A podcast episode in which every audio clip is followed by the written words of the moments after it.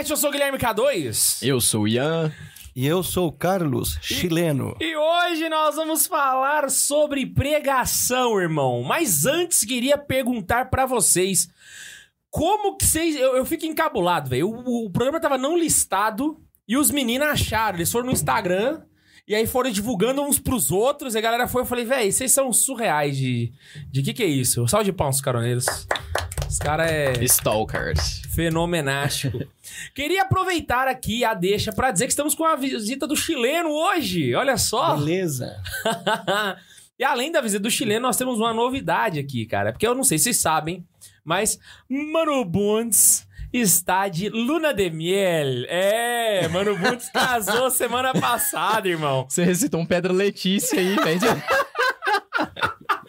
Ai, Bundes tá de luna de miel, agora tá lá em Floripa, irmão. Então se tem caroneiro de Florianópolis, se encontrar com o Bundes aí, é o Bundes mesmo, tá bom? Ele tá aí passeando aí na lua de mel dele. E por conta disso, nós estamos com outra pessoa hoje na operação do estúdio, que é o meu irmão João Vitor. Dá um, manda um oi aí pra galera. Salve!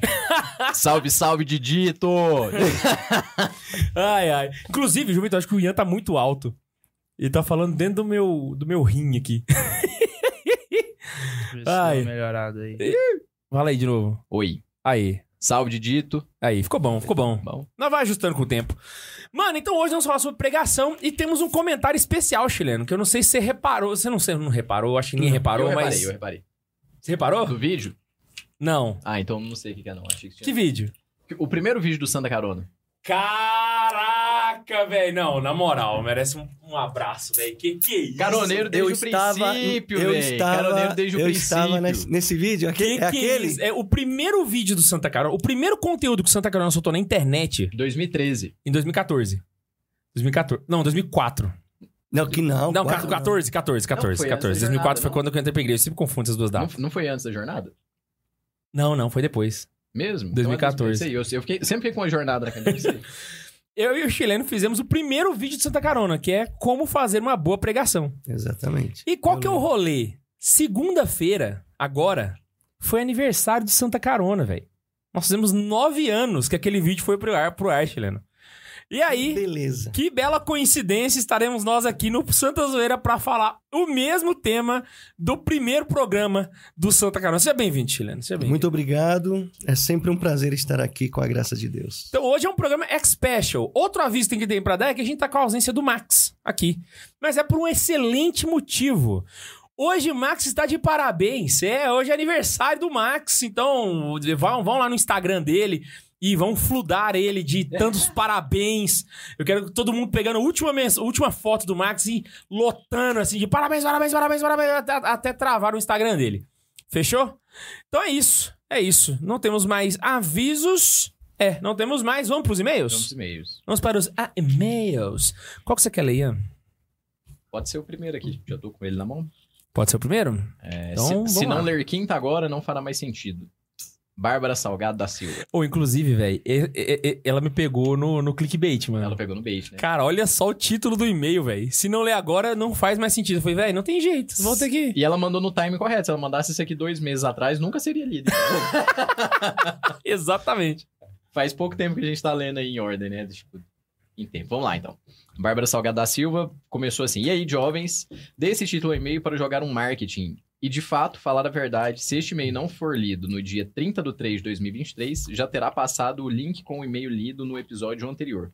Refiro-me ao e-mail da Mariana, que é de Juiz de Fora. Só pode dar um gásinho no Ian, ficou baixo agora.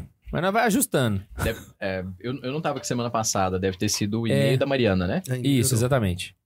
Aqui a Bárbara tem 21 anos e sou do interior do Rio, de uma cidade de 12 mil habitantes chamada Areal. Areal. Hoje faço faculdade de enfermagem na UFJF, Universidade Federal de Juiz de Fora, e me senti impelida a escrever este e-mail, uma vez que Juiz de Fora foi citada nos dois últimos episódios. De forma especialíssima pela Karine ao citar a Beata Isabel Cristina, no episódio sobre as grandes mulheres. É, e venho aqui para testemunhar o quanto que a universidade, a UFJF, tem sido agraciada por um grande movimento que aqui tem surgido. Um grupo de católicos se juntou para viver a fé, não desanimar e buscar aquilo que é essencial. Isso se traduziu na missa. Temos missa semanal no anfiteatro do prédio de engenharia, quinta-feira, meio-dia, em, é, em que posso dizer lota. É, nunca imaginaria entrar em uma universidade pública com missa com cerca de 60 cabeças toda semana. Caraca, que beleza. É, Não, e, e vai imaginar o tamanho do espaço, né? Pode ser que fique lotado mesmo, né? do nada o pessoal que toca violão e os que cantam aparecem. Os ministérios foram se formando, apareceram, né? Os ministérios foram se formando, as lideranças aparecendo e a voz de Deus guiando. Hoje temos o Shalom muito forte em sua ação evangelizadora. Um missionário, quando estava se despedindo de nós, comentou sobre sua missão aqui, dizendo: Me disseram que seria difícil evangelizar na universidade, que eu encontraria um terreno difícil de explorar. Mas foi totalmente o contrário. Aqui eu encontrei pessoas com muita sede de Deus, um ambiente muito fértil. A fecundidade da fraternidade que nos envolve é sobrenatural. Para Mariana, que é de Juiz de Fora e tem 16 anos, se você pensa em ir para a Universidade Federal, venha tranquila, entre aspas. Olha só. Cara, você percebeu que os meninos estão começando a conversar entre eles por e-mail Por do né? programa. Por isso que ela falou do link, né? Então, Que que é isso? não tinha o contato da menina, responde no, no e-mail aí e as duas se acompanham, né? Agora nós estamos com um grupo de estudo do Compêndio do Catecismo da Igreja Católica, mas Ó. a leitura do livro A Fé Explicada, Ah, começaram Caraca, bem, véi. Começaram bem. que afinal pode ser chamado de catequese mesmo. A melhor parte é que o nosso arcebispo, Dom Gil, autorizou mediar os sacramentos através deste grupo para aqueles que não os possuem. Ah, Beleza. Ô, louco, velho. Tivemos 22 inscrições gerais e seis jovens que pretendem crismar, sendo que dois não têm a primeira Eucaristia. Caraca, velho. nossa, mano. Os encontros são online todo sábado, 9 horas. E já que estou aqui, o Guilherme podia participar de um com a gente, né? Ia ser incrível demais. Fica aí o convite. Formaliza o convite, manda pra Laís o convite, que aí a gente vê a data. Combina as agendas aí. né? É, a gente combina. Estou testemunhando tudo isso para que os que almejam o ensino superior não se sintam intimidados. Deus suscita santos onde está dando problema. Deus provê onde falta. E se puderem, venham para a Universidade Federal de Juiz de Fora. Caraca, Um mano. grande abraço sob a intercessão da padroeira dos universitários, Beata Isabel Cristina. De é o e-mail da Bárbara, né?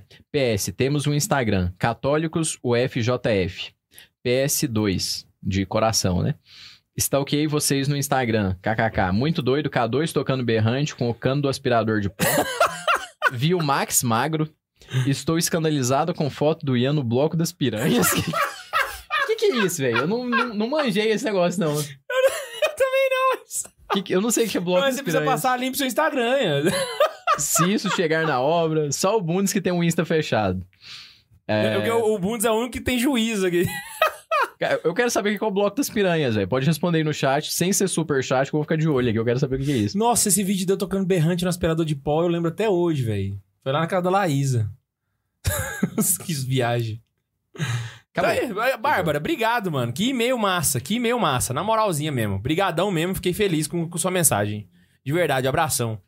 Vamos lá, o próximo é do Diógenes Augusto Ferracini Silveira Duarte. É um, um cara da nobreza com esse nome desse tamanho. Misericórdia. Testemunho sobre Monsenhor Jonas. Prezados, bom dia. Prezados, cara. Cara manda um prezado, você fica até sem Esse aí também foi né? bem escolhido, hein? Vai ler o e-mail sobre o Monsenhor Jonas no dia que o chileno tá aqui, né? Pois é. A gente comentou do, do, do Jonas da última vez que o chileno veio, né? Você sabe que o, Que o, sobre- o chileno tem uns, uns trejeitos meio de Jonas pra pregar, né? Você sabe que é verdade. Eu vou comentar isso hoje no episódio. Ô, é Bárbara, ou não é, chileno? Bárbara, você tá no chat, explica o que que é esse negócio do bloco das piranhas aí. O pessoal fala de uma coisa, eu não noto. Fala, chileno, você dá uns pulinhos assim, eu não noto. Porque Deus! ai, ai, ai. Tive a graça de ouvir pela primeira vez um programa de vocês. Foi especialmente o que testemunhava alguns fatos sobre o querido Monsenhor Jonas. Creio que é o episódio 163. Foi no fim do ano passado. Foi um episódio muito bom. A gente teve com a presença do. Magno, Fernando. No Magno Fernando e do Ed, do Jovens, do Jovens Conectados, Sarados. ó, Jovens Sarados. Eu vi o Ed ontem na capela. Ele tá aí. Vou ver se eu trago Na aqui de missa. novo. Ver se Tá passeando direto aqui em Anápolis, né? Tá de bobeira, Tá- chega aí, não, deu, deu de bobeira aqui em perto e nós traz pra cá. Ai, ai. No final, depois do testemunho do fato ocorrido no Morumbi, vocês narraram um do Eugênio Jorge, num encontro cujos mosquitos foram alvo das orações do então Padre Jonas. Pode, posso dizer que passou um filme em minha cabeça. Eu estava lá. Caraca, Caraca, véi! Eu não sei, eh, eu não sei se ele vai contar aqui, mas a história é porque tinha uma. Eu não sei se eu lembro direito, cara. Parece que eles estavam num, num retiro, tava cheio de mosquito, parça. Você sabe essa história? Conheço, mais ou menos. Aí o Padre Jonas fez uma oração usando uma passagem da Sagrada Escritura, né? sobre a criação, que ainda geme, sofre também, né? É, pela, pela manifestação dos filhos de Deus. E ele dirigiu essa oração à natureza, principalmente aos mosquitos, né? Aí eles pararam. Só isso. Caraca, velho. Mas será que o chileno é fã? Eu só citei a história, ele já É, ele não conhece mais ou eu. menos, conhece mais ou menos. Ah, e aí o George tá falando, eu estava lá. Minha querida afilhada Marci, que hoje mora em Londres, ouviu o programa e lembrou que eu sempre contava esse episódio vivido por mim, quando precisava falar do poder da oração. Sou o filho da renovação 1.0, que nem você. Eu sou 0.1. Eu sou- Sou ele é da versão beta, o chileno. Ministério de Música. Você foi de Ministério de Música, Chileno? Não, Não. Escola Paulo Apóstolo. tá, Já foi. Tá. Evangelização 2000. também. Também É, foi. é, Você, eu- você e meu pai tava junto nessa época. Eu estava lá no retiro que antecedeu o Anuncia-me em Rondonópolis. O retiro foi numa fazenda e realmente estava tomado de mosquitos do mato. Padre Jonas fez a oração que o Eugênio contou e vocês reproduziram fielmente. E os mosquitos sumiram. Veja o perigo que esses mosquitos passavam. Veja o perigo que esses mosquitos passaram voando em retiro de carismático. Ainda bem que vocês não pediram pra descer fogo do céu nos mosquitos, né, coitado? E só foram embora. Ele, inclusive, mencionou isso. Vão para o campo. Lá não correrão risco de morte. Um tapa, palmas, etc. No dia seguinte, a mesma coisa. O Padre Jonas começou. Sabemos que vocês não são os mesmos, pois a vida de vocês dura apenas 24 horas. Portanto. e pimbas! Sem mosquitos novamente. Melhor é que ele humilha os mosquitos. Os Ai, pais ai, de vocês ai. aqui ontem. Foi igual Jesus falando com, com os porcos, né? Com, com os demônios no corpo do cara. Não, é legião e tal, né? E Jesus falou, saiam, né? E tal. Exato. Falou, não, sabemos que não são os mesmos, né? Porque os pais de vocês já morreram. Então... Foi tão simples e tão impressionante, mas Deus é assim. Os milagres são simples, não são extraordinários e apoteóticos. Depois eu conto um testemunho sobre providência divina. Fiquem com Deus e até breve. Diógenes Ferracini, de Campo Grande, Mato Grosso do Sul. Fenomenal, fenomenal. Não, gostei demais desse e-mail, mano. Muito bom. Você já viu o Monsenhor Jonas pregar? Já vi, não muitas vezes. É porque na época em que eu comecei a minha caminhada, é, a nossa mídia era assim: a gente comprava as fitas cassete, Uhum. Levava para casa, colocava no, no reprodutor e ouvia, né? Aí era assim: é, a gente chegava no grupo de jovens e falou: Olha, tô com uma pregação do Padre Jonas. Era uma fita, porque eles reproduziam, né? Aí juntava todo mundo na casa de alguém, fazia oração, xandar e tal. Aí botava a fita pra gente receber a pregação do Padre Jonas. Então, naquela época, a gente cresceu muito assim, entendeu? Cresceu muito assim. Foram os primórdios dos vídeos, né? Foram- Exatamente. A geração começou a aproveitar isso daí, né? Exatamente, né? Tinha o Padre Jonas Abib, ó. Os famosos daquela época, né? Na minha paróquia, o Padre Primitivo, né? É, mas assim, a nível nacional também, tinha o Padre Jonas Abib, o Padre Eduardo Dougert, né? o Padre TV Luiz XXI, Gambarini, Não. é, o Edu- é, da século XXI. Luiz Gambarini, tinha o Padre Alírio Pedrini, né? Dos que eu mais conhecia, assim, né? Na minha paróquia, na década de 80, iniciou o encontro de seminaristas nacional. Num desses encontros, trouxeram aquele famoso sacerdote americano chamado Padre Robert de Grandes. Uhum. E ele foi em Cubatão, que o, o, o encontro estava sendo lá, e ele é, é que pregou o encontro para os seminaristas. Aí tava todo mundo lá, né, gente? Padre Eduardo, Padre... né, Só, só a nata da renovação Você não era daquela- seminarista na época? Não, na época não. Né? Então, para nós, da paróquia, é, a, gente, a gente podia ir à missa no final do dia. Era sexta, sábado e domingo. Né? E, na, na- e a gente podia ir no momento das missas. Então, nas missas, todos os padres concelebravam. Então, era bonito pra caramba, Caraca, que massa, mano. sabe? Era muito bonito. Antes da gente continuar, eu tenho um aviso pra dar especial pra vocês. Então cola na minha cara aqui e olha comigo, gente. A nossa livraria está de promoção ainda, viu? Então aproveita você que quer aproveitar esses momentos para estudar mais, crescer mais, porque sabe que tudo quanto é livro que você quiser tem Tá na lá, livraria né? do Santa Carona, velho. É Tem mais, tudo lá, né? mais de 10 mil títulos. Então aproveita, vai lá, livrariasantacarona.com.br. Eu não sei como é que eu faço, porque eu, eu tô acostumado a fazer Ah, Mano Bundes! Mas uh, aqui não tem Mano Bundes hoje, que é Mano Adidito. Ah, Mano Didito! Diga. tem a superchat da Xuxa pra nós? Por enquanto, não. Nenhum. Pode ler esse verdinho aí. Esse verdinho aí, ó, pode do ser. Tomazinho. Rafael Tomazinho de Oliveira, membro por seis meses, hein, galera? Very nice. Boa noite, meus nobres. Estava sumido, mas estou de volta. Nossa, o chefinho ficou. Inclusive, eu mandei mensagem pra ele hoje, cara. Eu falei, velho, o que aconteceu? Você não gosta da gente mais e tal? Eu converso muito com ele, ele manda Ave mensagem. Espero que você esteja bem, meu querido chileno. Quero um dia te conhecer. Beijo na bunda de vocês. Na Bundes. Beijo na Pontes. ai, ai, ai. Essas mensagens de, de, de, de De membros há seis meses você também pode pegar, viu, João Vitor? Aí vai tudo. Fechou? É nóis. Então vamos lá, gente. É o seguinte. Hoje nós vamos falar sobre pregação. Vamos passar aqui a limpo pra galera entender como que monta uma pregação, o que, que a gente tem que fazer pra fazer uma pregação boa, o que, que é uma pregação boa, entende?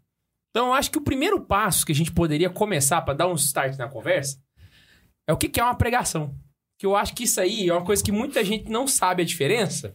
O que, que é uma palestra, uma pregação, uma apresentação, que eu acho que aí a gente já começa botando os pingos nos is, tá ligado? Acho que fica. A pregação é o anúncio da palavra. É aquilo que nós dizemos, anunciar a verdade em Jesus Cristo. A pregação é aquilo que os Atos dos Apóstolos mostra. Se você ver a pregação, se você ler nos Atos dos Apóstolos, os apóstolos pregando, o centro da pregação dos apóstolos é Jesus Cristo, crucificado, morto e ressuscitado. Isto é, na pregação dos apóstolos, o centro da pregação era Jesus Cristo. O Sempre. protagonista da pregação era Jesus Cristo, tá? Isso é uma pregação. Tá? Começou já matando a cobra e mostrando o pau, né? Mas é pau! Aí eu deixo, de- vai. deixa eu já fazer uma observação nos tempos de hoje, e que não são de hoje, já vem um tempo em que muitos pregadores, até bons pregadores, né, dizendo, falando sobre a questão do carisma da pregação, já não estão tão cristocêntricos na sua pregação como deveria ser. Eu percebo que parece que de um tempo pra cá, eu acho que depois da pandemia isso acabou ficando mais forte, que é o fenômeno dos pregadores antropocêntricos, que eles falam muito do homem. Do homem, né?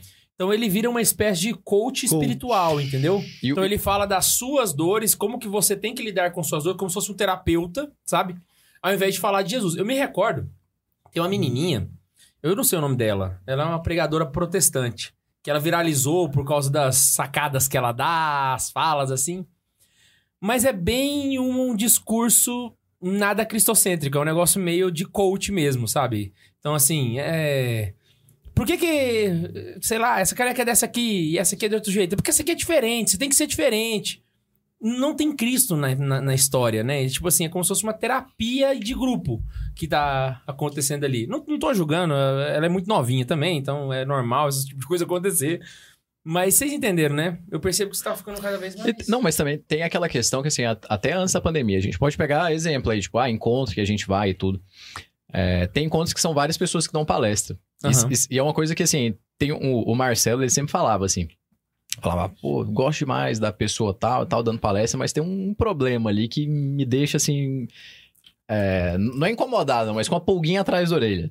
Depois que ela termina a pregação, ninguém lembra de falar, nossa, falou, tipo assim, eu, eu, eu amei mais Jesus, ou Nossa Senhora, aprendi isso e tal. Fala assim, não, aquela pessoa é muito boa. Tipo assim, aquela pessoa, a pessoa faz, fazia a palestra inteira falando sempre de si, não falando de Cristo e tal, mas falando sempre de si. Era sempre é, testemunho pessoal, tudo pessoal. Assim, é como se fosse um palestrante mesmo. É tipo quando você vai numa palestra, sei lá, Motivacional, né? É, você vai numa palestra do Jordan Peterson, você fala, pô, esse cara é foda, tal, Jordan Peterson, não sei o que e tal. Ele tá falando dele, ele tá falando dele de ajuda e tal, mas ele não tá falando de Deus, ele não tá falando de, de, O, o de Jordan- algo que transcende, né? Porque o Jordan Peterson não, não é um pregador. Não é um pregador, exatamente. Faz sentido. Exatamente. Então, tipo, não tô criticando o Jordan Peterson, sou fãzaço do cara aí. É, conheço as 12, as 12 regras, né? Então, livro top, assim, e tudo, mas uma coisa é uma coisa, outra coisa é outra coisa. Por isso que eu falei que o chileno começou é, matando a cobra e mostrando pau, né? Porque lembra de um... um- em 2017, sai, eu, eu vi um texto de, de um padre que ele falava disso e ele continua falando disso até hoje, é sobre a centralidade de Jesus Cristo no anúncio do evangelho, na nossa vida e no nosso apostolado.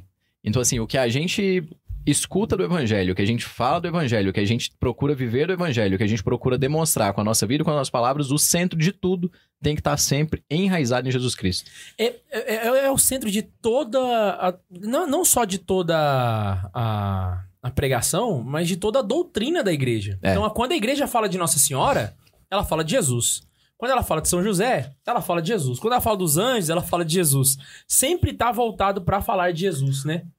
Repara na, na Sagrada Escritura, nos Atos dos Apóstolos, quando Filipe se aproxima do carro daquele eunuco que estava Uhum. lendo uma passagem da Sagrada Escritura, do profeta Isaías. Ah, o ministro etíope. O eunuco Isso. do faraó. Isso. Uhum. Aí ele se apro... o Espírito Santo fala para ele: aproxima-te daquele carro, tá?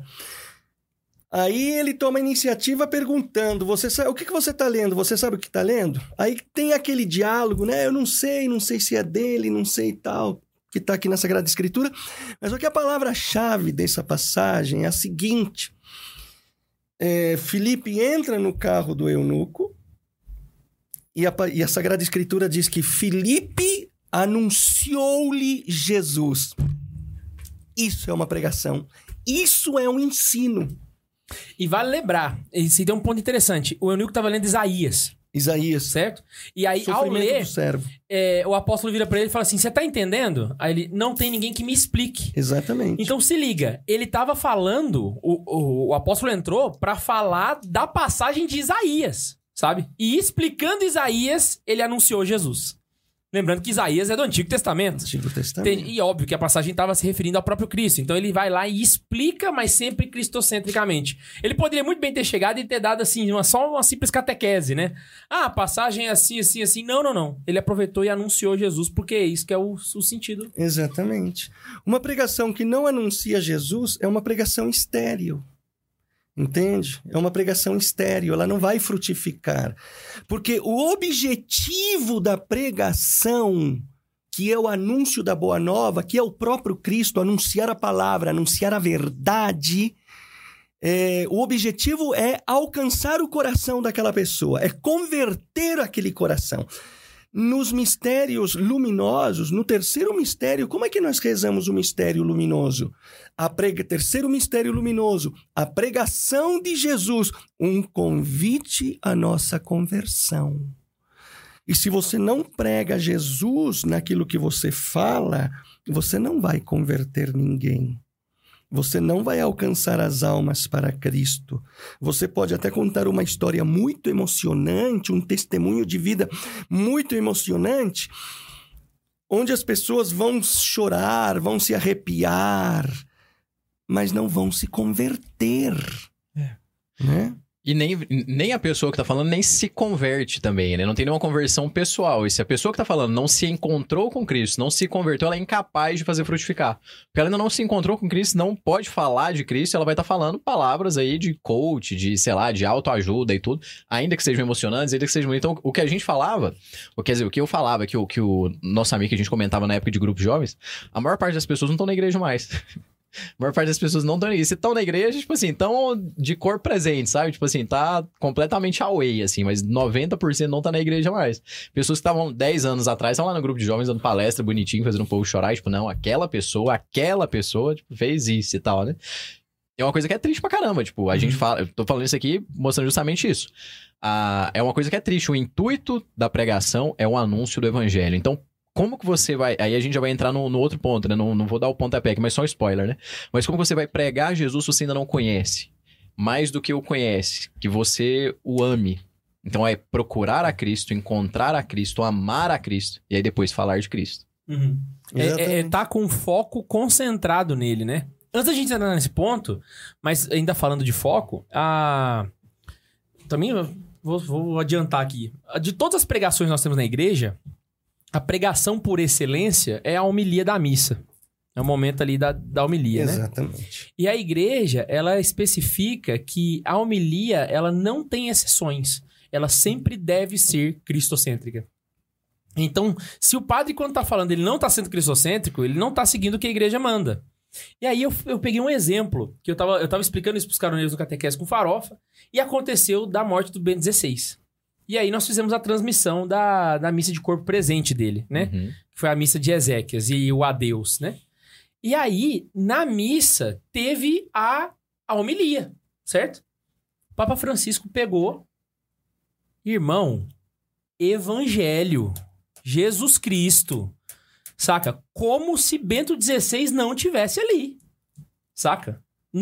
O, o foco não é ele, é Cristo, saca? E aí, no final, no final, na hora que ele tava terminando, falou, falou Jesus, Jesus, Jesus, Jesus, Jesus. E rezemos para que Bento XVI encontre esse Cristo agora no céu. Segue a E missa, eu, irmão. ima- e eu imagino que Bento XVI lá no céu tava assim, é isso aí, É Francisco! Ou seja, centradíssimo em Cristo. Ou seja, é um papa celebrando a missa de outro.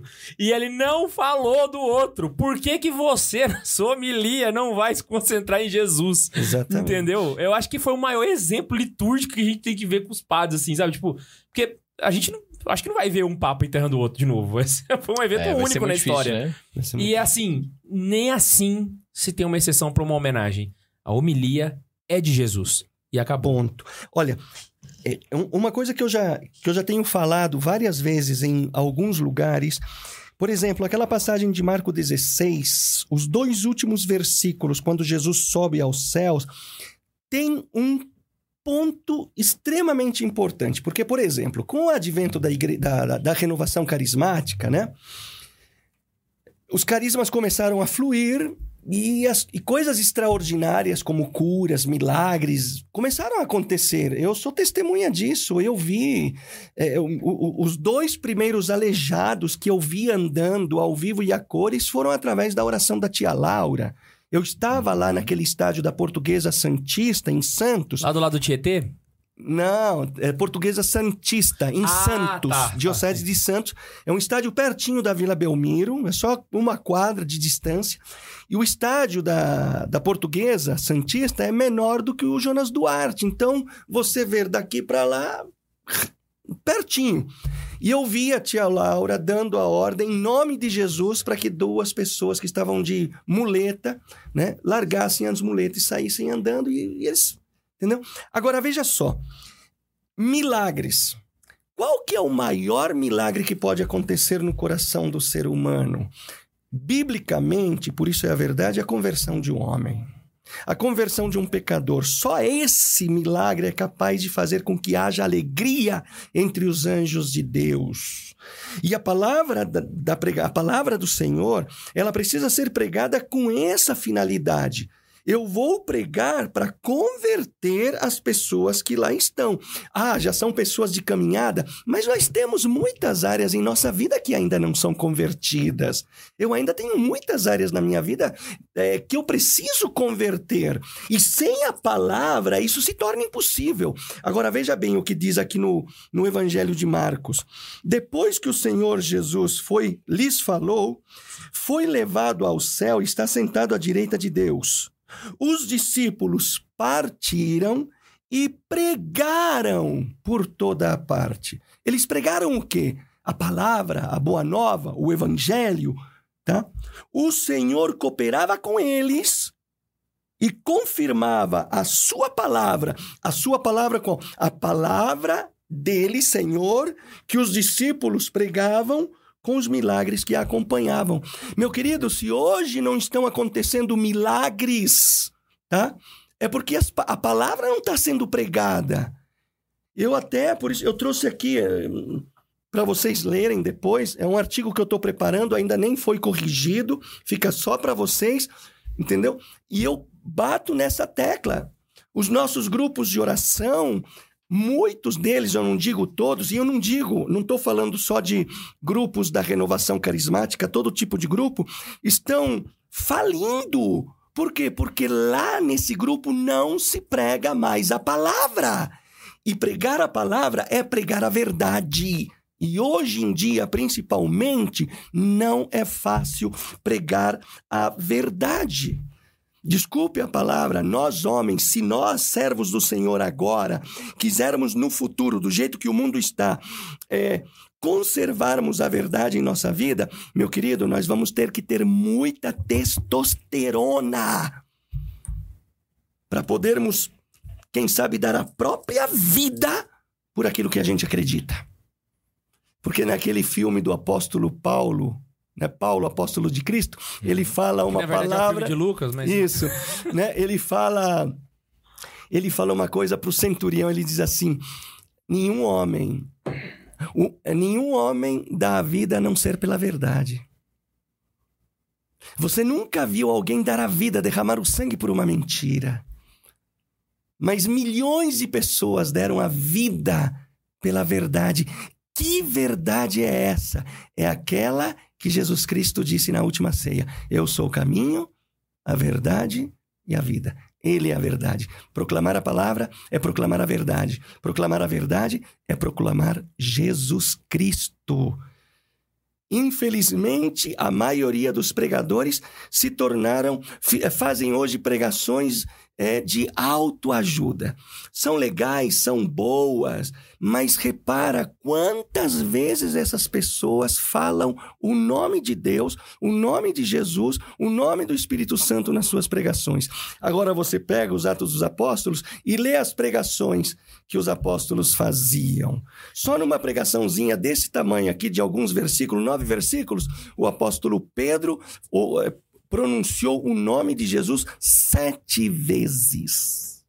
Eu não sei se está ali de propósito esse número sete, mas você percebe que o centro da pregação dos apóstolos era Jesus Cristo, mor crucificado, morto e ressuscitado. E posso te dizer uma coisa? Eu que sou do início da renovação carismática, as pregações no início da renovação eram assim. E eu entendi porque que os grupos de renovação lotavam, por que, que os encontros enchiam, porque o povo tem sede de ouvir a verdade. A verdade. Você não precisa inventar outra coisa. Anuncia Jesus Cristo e pronto. Vale lembrar que, assim, a primeira pregação da história da igreja, eu não tô. Aí eu tô desconsiderando Jesus Cristo da, da lista, porque eu tô pegando aqui os apóstolos, né? Sim, sim. A primeira pregação foi a de Pedro depois do Pentecostes. E ali você tem basicamente o texto todo descrito de o que, que ele foi que ele falou. Acho que é Atos 3, né? Atos 2. Ah, não chega, não chega, nem a ser o 3, não. Começa a partir do 14. Uhum. Então, o que acontece? Naquele momento, você tem ali, basicamente, a primeira pregação, e na Igreja Católica, tudo que acontece pela primeira vez, nós pegamos como uma referência. Então, a primeira missa deve ser o, o objetivo de todos os celebrantes, eu acho que a primeira pregação tem que ser o, o objetivo de todo pregador. Então, um, prega, um pregador que se preza, ele deveria conhecer esse trecho da escritura. Sabe? Ver o que, que Pedro está falando. E assim, analisando esse contexto com relação a esse, a esse, ponto da verdade, a gente vai analisar que, por exemplo, os apóstolos estavam 50 dias trancafiados dentro do cenáculo porque eles estavam com medo.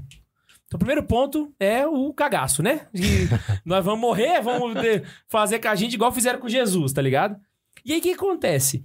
Depois que ele sai, o Espírito Santo não só envolve eles com uma, com uma, com uma, uma coragem que era avassaladora, mas se você for ler a pregação, irmão, se tinha um negócio que podia fazer eles serem crucificados de uma vez, era o que Pedro tinha falado lá, saca? Exatamente. O Cristo que vós crucificaste. Então, o Espírito dá uma audácia para ele, assim, que o medo que tinha, irmão, ó, Ó, foi Esqueceu, embora. né? Esqueceu. Você- você falou uma coisa interessante que me lembrou, eu até peguei aqui o lápis para escrever para não esquecer que eu tô nessa idade. Antigamente, quando eu ia pregar, eu matutava, até escrevia, mas não levava nada. né? Tava tudo aqui já. Hoje não, hoje eu tenho que escrever e levar. Mas me fala, Ó, é a é o- isso é o cabelo branco ou é a, a careca? É tudo.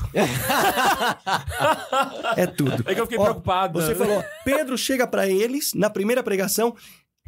O Cristo que vós crucificastes, ele não tem papas na língua. Primeiro, veja bem, eu lembrei disso. Existe uma grande diferença entre pregador e profeta.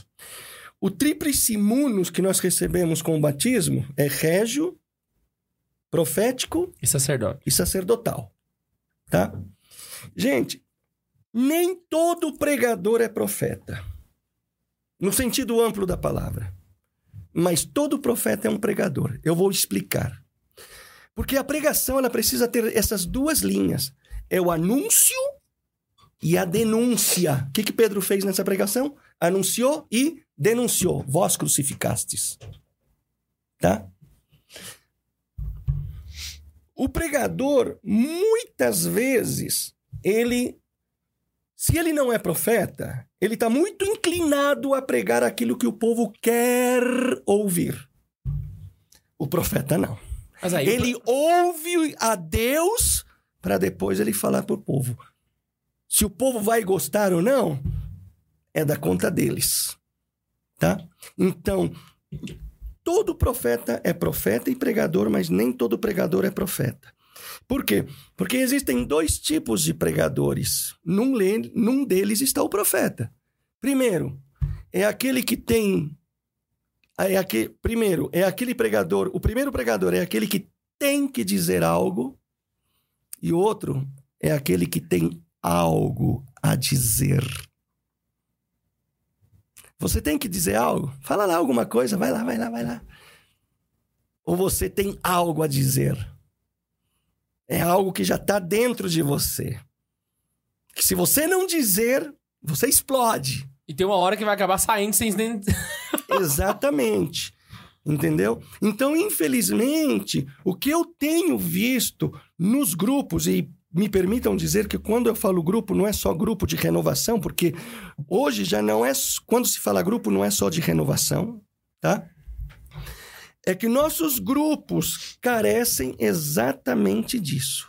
Eles convidam muitos pregadores que não são profetas e tem medo de, pre- de convidar os profetas para os grupos de oração, com medo de perderem a ninharia de pessoas que estão indo nesse grupo exatamente porque não chamam os profetas. Mas se você for parar pra pensar, é até meio paradoxal. Porque o que, que eles fazem? Eles não chamam o pregador que, que denuncia, porque tem, tem medo da, do pessoal parar de ir no grupo, certo? Só que esses grupos acabam aca- fechando. Fechando. E Pedro, que denunciou, deitou o pau e falou, converteu 3 mil, saca? É claro, não é a denúncia por si só. Então não, é só Não, chegar lá e descer um sarrafo não. nos outros. Mas o espírito que denuncia é o espírito que converte também. Exatamente. Sabe? Então não é só. Porque eu já vi muito pregador também usar esse argumento pra ser grosso nas palestras e não tem nada a ver uma coisa com a outra. Exatamente. Mas- Exatamente. Quando a pessoa ela sabe de- dentro do espírito como qual é a denúncia que ela tem que fazer, é exatamente o efeito reverso. Aquele grupo tende a. Ó, eu anotei aqui algumas coisas né, que eu ia usar na pregação da semana passada e acabei não usando. Tá? Então, por exemplo, tem um pensamento de um, de um pregador cristão, nem sei o nome do pregador, que diz assim: Jesus Cristo mostrou que pregar a verdade sem ofender as pessoas não é difícil, é impossível. Agora, nós devemos entender esse ofender não como Uma coisa gratuita. não, não como querer jogar para baixo. É, na roça, quando uma pessoa é machucada, é ferida, se usa também a palavra ofender. Ah, ele foi, ele foi ofendido pela serpente, Ah, Ele foi verdade, ferido. verdade. entendeu? Então, para uma pessoa, muitas vezes, passar, por exemplo, por uma cura, né? Uma pessoa que vai fazer uma cirurgia, ela vai fazer, ela precisa fazer essa cirurgia para ser curada, ela precisa ser ofendida, ferida para ser curada, porque o cirurgião vai pegar o bisturi e vai É um machucado controlado. é o- exatamente, é exatamente isso. Entendeu? Porque muitas vezes as pessoas não querem ouvir a verdade, não querem ir para a luz porque se acostumaram com as trevas. Entendeu? Uhum. E uma coisa que Deus não abre mão é exatamente isso, a verdade. Você tocou nesse assunto, né? Jesus preferiu perder alguns discípulos no discurso do pão da vida do que ter que mudar a verdade que ele havia dito. Cara, e aquela lá é uma passagem. Porque depois que você vai interpretar o que, que Jesus fala ali, a gente já comentou aqui uma vez, né? Sim. Ah, Nossa, ali Jesus, ele. E aí quebra aque- essa conversa do Jesus sempre good vibes e. É. Sabe? Porque realmente o que Jesus fala ali, até hoje, irmão, você lê aquele você fala. Porque ele, ele fala pra galera: quem não me comer com os dentes, irmão, não vai pro céu. Exatamente. Quem não me mastigar, caraca, velho. Olha, eu vou te dizer uma coisa. E aí ele fala pros apóstolos: é muito duro? Quer, quer dizer Não, também? Vocês também querem ir, né? Isso aí foi pros apóstolos, irmão. Não foi pros, pros mequetrefe, não. Não, e outra coisa, quando Jesus termina o discurso, o primeiro comentário são dos discípulos que se afastam. E o comentário deles foram qual? Isso é muito duro. Quem o pode suportar? E, e Dom Falcão, tocando exatamente nessa passagem, ele fala: olha, a palavra do evangelho não é uma palavra adocicada. Ela é dura. Por quê? Porque a palavra de Deus vai combater aquilo que nós temos de pior, o pecado. Para uma grave doença, é, é, é, a medicação Um tem grave que ser grave também. Pra um câncer, você tem a quimioterapia. E- exatamente. O pecado está perdendo as nossas almas. Então, a palavra não pode ser de qualquer jeito, tem que ser na mesma medida para poder combatê-la. Na mesma medida e mais. Entende? Bem observado, porque a palavra, ela não ataca o pecador. Exatamente. Ela ataca o pecado. Exatamente. Que é o caso da samaritana. Quando Jesus vira pra mulher e fala assim... Ah, eu nem lembro os números, mas assim, é, tem tantos maridos, mas Cinco. cinco, cinco maridos. Tiveste Tiveste sim. sim, que o que tem agora não é seu. E é, tiveste Exatamente. cinco que tem agora não é seu. Pô, Jesus foi até meio grosso com ela, se eu vou parar pra pegar. Ele, deu uma cotovelada nela assim. Imagina Jesus falando isso para uma mulher hoje. Tivesse cinco maridos É, e os é. que. e Cadê os seu que- marido? e Não o que tem você tem marido, hoje não né? é seu, sabe? Aquela mulher poderia sair ofendida. Exatamente. Só que a palavra dele não ataca ela, ataca o pecado dela. Pecado dela. E ela se liga, e aí depois ela não para de seguir Jesus. Ela vai seguir Jesus pro resto da vida. Sabe? Exatamente. Exatamente porque essa denúncia é bem colocada. Lembrando, não é o pregador que denuncia, é o espírito que denuncia no pregador. Senão não vai surtir fruto. Santo Agostinho tem uma palavra muito interessante, né? Porque muitas vezes as pessoas falam assim: olha, nós temos que pregar, mas tem que ter o jeito, tem que. Tá, tá bom. Tem que ter o jeito, mas que jeito é esse jeito? Ninguém sabe explicar que jeito é esse jeito, tá?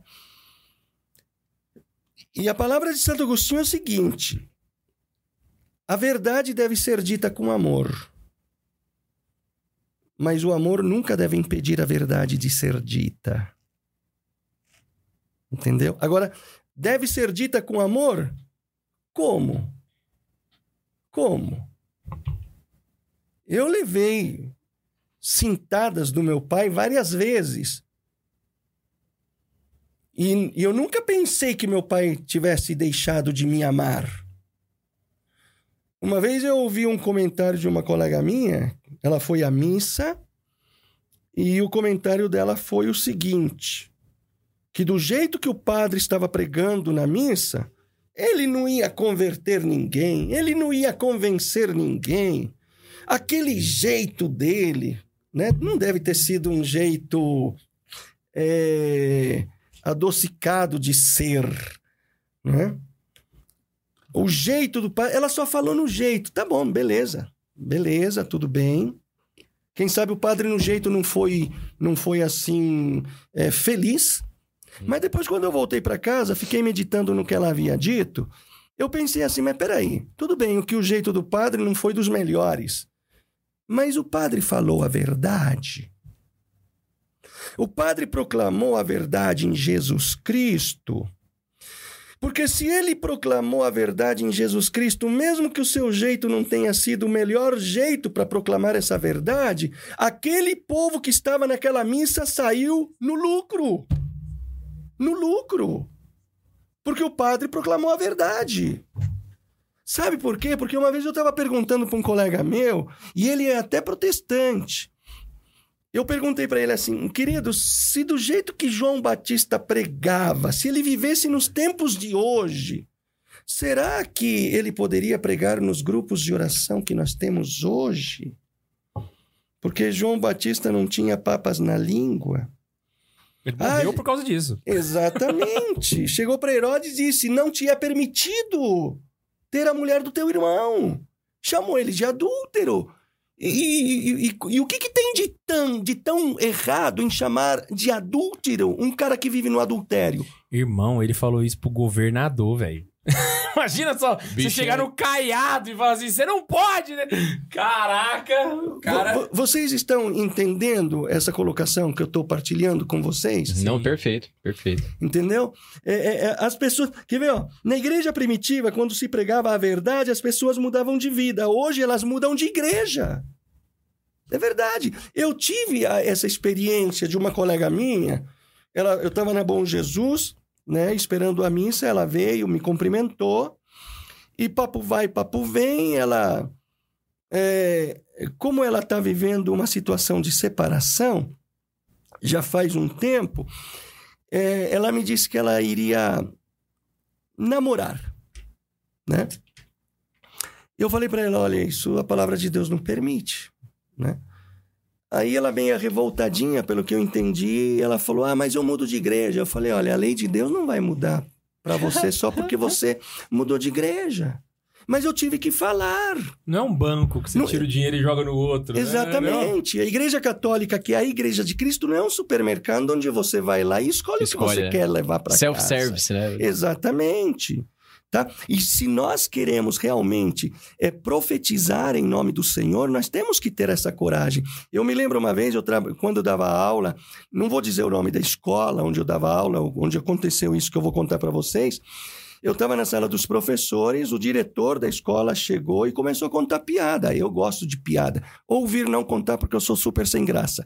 Só que as piadas dele eram piadas infames, imorais, pecaminosas. E, eu- e o cara ainda ficou do meu lado e me cutucava, né? E o pior de tudo, uma das piadas incluía freiras no meio delas. Tá? Nossa. E ele estava do meu lado e me cutucava, me cutucava, enquanto todo mundo estava rindo da piada. E olha que o cara era bom de piada, viu? Isso é inegável. Eu Você abaixei... não, você não tá discutindo o humor. Não, eu abaixei a cabeça e fiquei calado e com a cara séria. Tá? Aí ele olha para mim e fala assim no meio de todo mundo: Ô professor Carlos, desculpa, eu esqueci que o senhor não gosta disso. Eu olhei para ele e falei: diretor, realmente eu não gosto, porque é pecado. O silêncio que se fez naquele lugar foi ensurdecedor. Aí ele saiu meio sem jeito e antes ele abrir a porta da sala, eu olhei para ele e falei assim: diretor, e tem outra coisa. Eu tenho que agradar a Deus e não aos homens. Meu querido, você quer pregar? Você vai ter que agradar a Deus e não aos homens. Uma vez eu fui numa cidade dar um encontro e num determinado momento de oração, o Espírito Santo chegou para mim e falou: Gente, é, eu só acredito que é o Espírito Santo porque aconteceu o que o Espírito Santo me disse. Tá? Ele diz, o Espírito Santo me cutucou, falou assim: Você vai falar isso e isso e vai dar nome aos bois.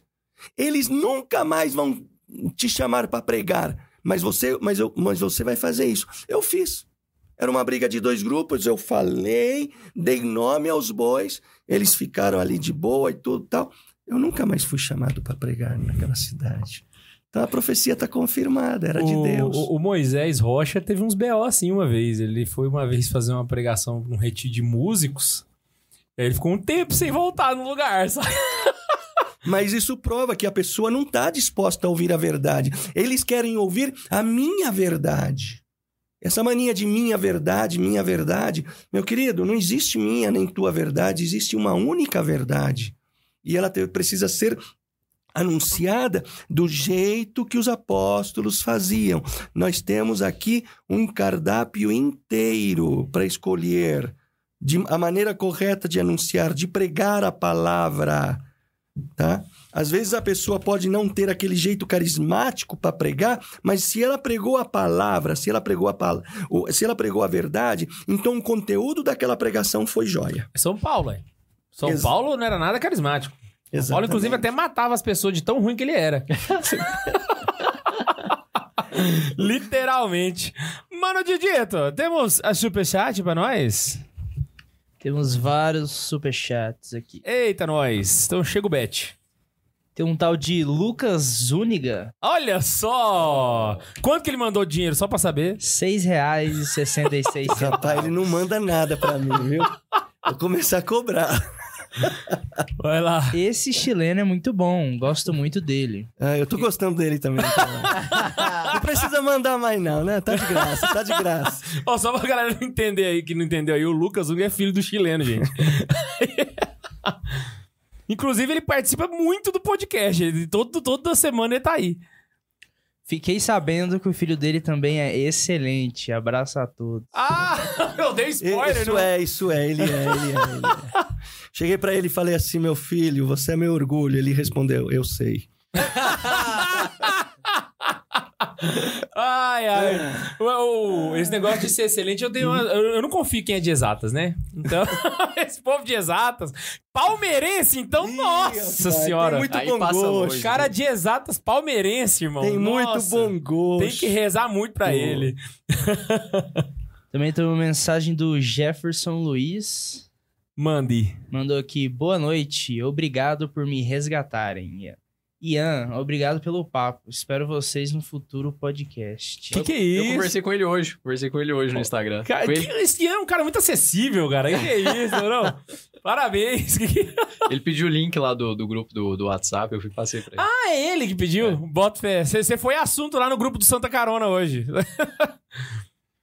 Luiz Fernando Miguel.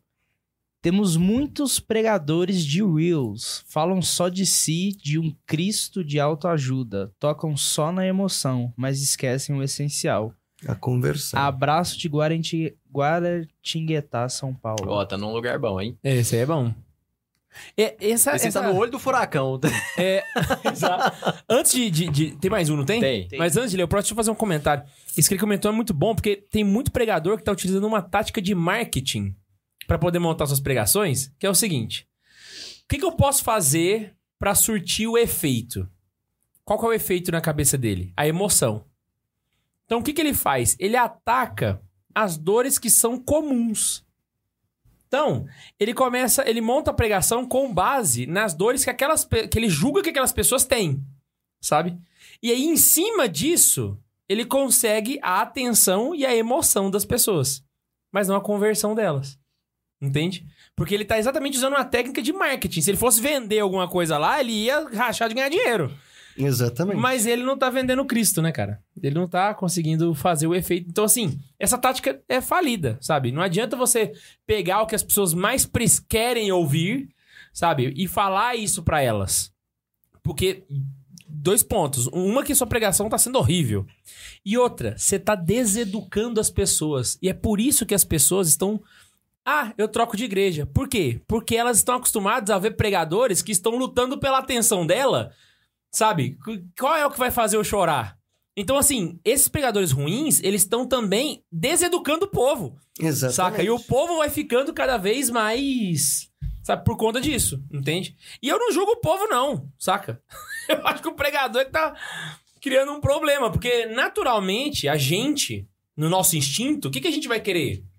Quem afaga a nossa cabeça, entendeu? Quem deixa o coração quentinho, sabe? Então você vai ter um, um pregador que vai lá, senta num banquinho, bota um microfone bonito, bota um, um, um negócio ali e fala da sua dor, que Deus, pererê, Jesus te ama. Irmão, é quase que uma. É quase que um spa, tá ligado? Exatamente. Mas não tem. É, é, é, olha, Até, até lota, até lota, mas não. é, é, esse negócio Por de pouco que tempo, né? Deus pouco te tempo, ama, exatamente. Esse negócio de que Deus te ama, lógico, é verdade. E nós temos que anunciar o amor de Deus. Não, é porque se não Tá. fosse verdade, eu desligava aqui e ia embora. Exatamente.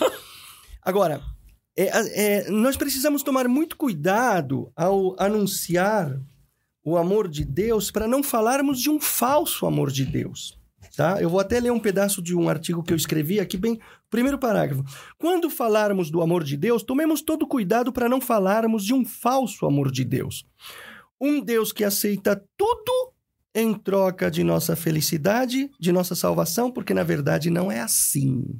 Deus não aceita tudo. Tá? O amor de Deus é um amor que nos compromete. Tá? É um amor que exige compromisso. Por isso que é, a, a, a, a nossa, a, a, nosso relacionamento com Deus é comparado a um casamento, a um matrimônio. Você me ama, tá? Então você tem compromisso comigo, você tem deveres. Tá? Então, para quando, quando formos falar do amor de Deus, falemos sim, Deus te ama. Você não precisa mudar para Deus te amar, isso nunca vai mudar.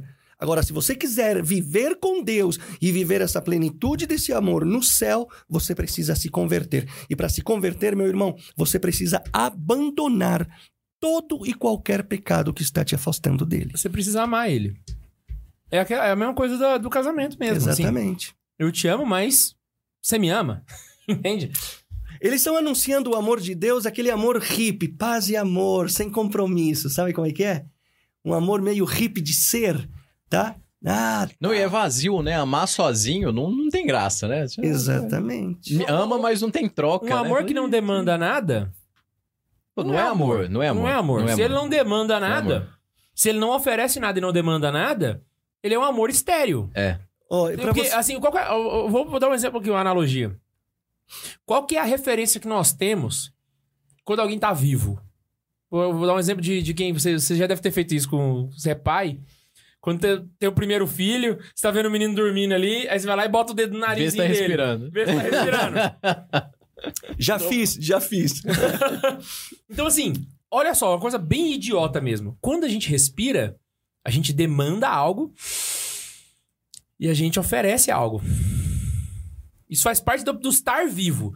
Quem vive demanda algo e oferece algo. O amor, ele é vivo. E pra ser vivo, ele tem que ter essa demanda e essa oferta. Exatamente. Senão, ele, ele, ele tá morto, tá ligado? Ele tá morto. Então, ah, eu te amo, mas. Sabe? Tô nem aí. Você pode. Não, irmão. Aí, aí não é amor. Aí você não tá. Tá ligado? Você quer ver um- uma coisa que confirma o que nós estamos partilhando? Está na palavra, numa das cartas do apóstolo Paulo, quando ele escreve: Não sabeis que sois amados até os ciúmes pelo Espírito que habita em vós? Olha só o compromisso, hein? Olha o termo. Né? Você, eu, nós aqui somos casados, jamais em sã consciência quereríamos despertar os ciúmes em nossa esposa. Ah, não. Ela pode Deus. ter uns ciúmes assim, de zelo, né? Todo mundo tem, né? Por zelar pela coisa, pela pessoa amada. Mas você ir fazer algo. Sei lá, cutucar a caixinha do Morimbondo, você não vai. Exatamente. Deus não aceita um amor sem compromisso. Ele te amou comprometidamente. Eu acho que ele fo- foi para uma santa, Santa Juliana, que ele disse: Eu não te amei de brincadeira. Isso precisa ser anunciado nos grupos de oração. Gente, Deus te ama, Deus te ama, mas não é brincadeira. Comprometa-se com Deus. Olha só pra você ver que coisa mais esdrúxula. Até quando a gente tem situações onde, o am... onde a relação matrimonial não é saudável, Uhum. e eu vou dar o exemplo, por exemplo, do caso dos muçulmanos, que eles vivem. Um, um cara tem muitas esposas, né? Ainda ali existe uma oferta e uma demanda. Porque no próprio Corão fala: você quer ter umas cinco esposas? Pode, mas tem que manter todas É, elas. sustenta todas. Você né? percebe assim, até quando a parada tá Exatamente. contra a natureza humana, eles ainda têm um bom senso de colocar uma regra lá. Tipo assim, não é assim, sabe? Então, assim, é, eu acho que o mundo moderno chegou num ponto onde literalmente o nosso cérebro saiu pela orelha e derreteu, entendeu? Chegou, chegou num negócio que realmente não faz o menor sentido mais, sabe? Ó, você quer saber uma coisa? Esse, esse artigo aqui que eu vou deixar com vocês, para vocês lerem, mas não espalhe porque não está corrigido, eu ainda não terminei. É, Eu falo sobre o que é um grupo de oração bom. Quando eu falo grupo de oração, eu volto a dizer, né? Grupo, qualquer grupo. É aquele grupo onde as pessoas se emocionam, choram, repousam no espírito, oram em línguas, profetizam, rezam por cura e coisa e tal? Não. Propriamente dito, não, definitivamente não. Um bom grupo de oração é aquele grupo onde as pessoas, depois de terem ido ao grupo de oração, saem daquele grupo, voltam para casa depois de frequentarem o grupo, com aquele desejo interior de mudar de vida. Convencidas! Eu preciso mudar de vida, eu preciso me confessar, eu preciso voltar a ir à missa, eu preciso voltar a rezar o meu terço, eu preciso ter uma vida de santidade, eu preciso mudar, eu preciso ter uma metanoia no meu coração. Agora, como que a pessoa vai conseguir isso? Através do anúncio da verdade, uma pregação da palavra, tá? Da palavra. Porque tem aquela, aquela passagem da, da, da semente do semeador, né? Aquela parábola do semeador. São quatro terrenos. Os, nos quatro terrenos, a semente da palavra foi semeada. Por que, que só uma frutificou? Por quê? Porque aquele terreno era fértil. E o que, que fertiliza o nosso coração? A verdade, o Espírito Santo, ele convence. Eu me lembro uma vez que um colega meu falando sobre isso falou assim: é, a gente fala, mas o Espírito Santo convence. Isso me, isso me incomodou. Por quê? Porque deu a impressão, pelo menos para mim, deu a im- a impressão de que a gente faz e joga nas costas a responsabilidade do Tanto faz como tanto Santo. fez, né? Qualquer coisa que eu falar aqui é. Tá, o Espírito Santo convence, tá na Bíblia, sim, apóstolo, é, Evangelho de São João, mas ele convence a quem? Aí eu posso ir lá no Apocalipse 3, eis que eu estou à porta e bato, e papapá, papapá. Eu posso concluir que ele convence aquele que abriu a porta? Quem abre a porta? Aquele que ouve a verdade. Quem é que está na. é, é, que, é, que porta representa a- a- ali no Apocalipse? A do nosso coração. Quem que está ali batendo? Jesus. Jesus é quem? A verdade. Jesus é a palavra, é o verbo. Quem que abre? Quem responde. Exatamente. A fé é uma resposta. Exatamente. Catecismo da igreja. Não pode haver fé se não for pregada a palavra. A palavra. Antes da gente continuar, é que a gente tava comentando um. A leitura de e-mails, né? A leitura de Aí e-mails. o João Vitor que me lembrou Ah, de- aqui, de tipo assim, vai voltar Ah, pros tá. negócios. Vai, Leitura do lá. superchat lá. Vai lá, mano, Didito, continua. Foi mal aí que a galera tá empolgada aqui, rapaz. Tem uma mensagem do Douglas Prudente, eu no tipo aí. Somente pra dizer que me sinto amigo de vocês. Fico aguardando Oh. cada episódio com imenso carinho. Que sigam firmes nesse lindo apostolado. Estamos together. Parabéns, Max. Você é gordão e legal. KKK. Os caras é foda, né? Ai, velho do céu! Você é gordão, né? Cara, os caras é foda, velho. Também tem uma mensagem aqui do Mário Sotopietra. Sotopietra. Eu ia perguntar quem Mário. Que coisa idiota. Isso Vai. que o chileno está falando é verdade. Nas paróquias é muito difícil haver pregações cristocêntricas. Como antigamente, posso dizer que um dos únicos lugares que aqui ainda encontro isso é na obra. Ele é engenheiro. O Max não tá aqui pra fazer piada, né? Ah, é, eu vou fazer por ele. Acabou? Não. Let it go, então. YouTube aqui tem uma mensagem da Luanda Sampaio. Ó, Luanda! Luanda é carneira antiga, mano. Tem mais de ano. Que episódio, galera! K2, já pode contratar o João Vitor como substituto oficial do Bundes. só, salve de palmas. Isso! Salve de palmas pra mano Didito. Aí sim. Mensagem do Bundes. Mentira! Mentira, velho! Era Vamos na lua de Bundes. mel participando, Que velho. que é isso, velho? Ô, Bundes, você não tinha... O que, que o Bundes tá assistindo a gente essa hora da noite, irmão? Que que- Saudade de vocês. Estou longe aproveitando, mas estou aqui. Que que é isso, Fernando? Abriu o? Parabéns, Bundes. Ele tá na lua de mel assistindo a gente, falando que tá com saudade da gente. Que que é isso, Tá com velho? saudade de nós. Ai, ai, ai. Ô, Bundes, traz alguma coisa pra nós daí, hein? Ele vai trazer a areia das donas da Joaquina. Ô, será que o Bundes foi em Jurerê Internacional, cara? Ah, é pertinho lá. Será que ele... se- Será que ele... Se mirou? Ah, Deu uma ostentada lá e. É o Bundes, né, velho? É o Acho que Com Bundes. certeza, vai, né, Certeza velho? que ele foi em Jurerê, velho. Com certeza. Alugou um Audi. Passou na Localiza, meteu Passou aquele na A3, Localiza. placa Q de BH. Chegou em Jurerê. E o Jefferson Luiz mandou outra mensagem aqui. Virei assunto. Tema de hoje está fazendo coração. Não entendi essa parte muito bem. Eu também não entendi. Abre, repete, repete. Virei assunto. Tema de hoje tá fazendo coração. E um foguinho. Será que é porque eu fiz coração aqui? Ih, será que foi isso? É, então tá. Geralmente tem um. Eu, eu não expliquei pro João Vitor, mas o tipo aí, ele não deixa xingar, saca? Aí quando xinga, aí ele troca por amor. Saca? Então, ah, vai tomar no amor. Ah, você... então se aparecer uma frase meio esquisita aí, você vai entender. É Aí-. É que tem uns filhos do amor que mandou as mensagens aí. Tem uns filhos do amor que. Tá fazendo o coração pegar fogo. Seu couro botou um foguinho. Ah, fazendo o coração pegar fogo. Tá vendo que amor, velho? Que amorzinho, gente. Oh, fenomenal. Chileno, me. vamos Acho que tem mais um lá, Tem não? mais um aqui. Ah, tem mais Veio um? Mais Tanto- um tipo aí. Dessa vez agora da Ana Vitória Zúñiga. Olha só, Olha, gente. velho.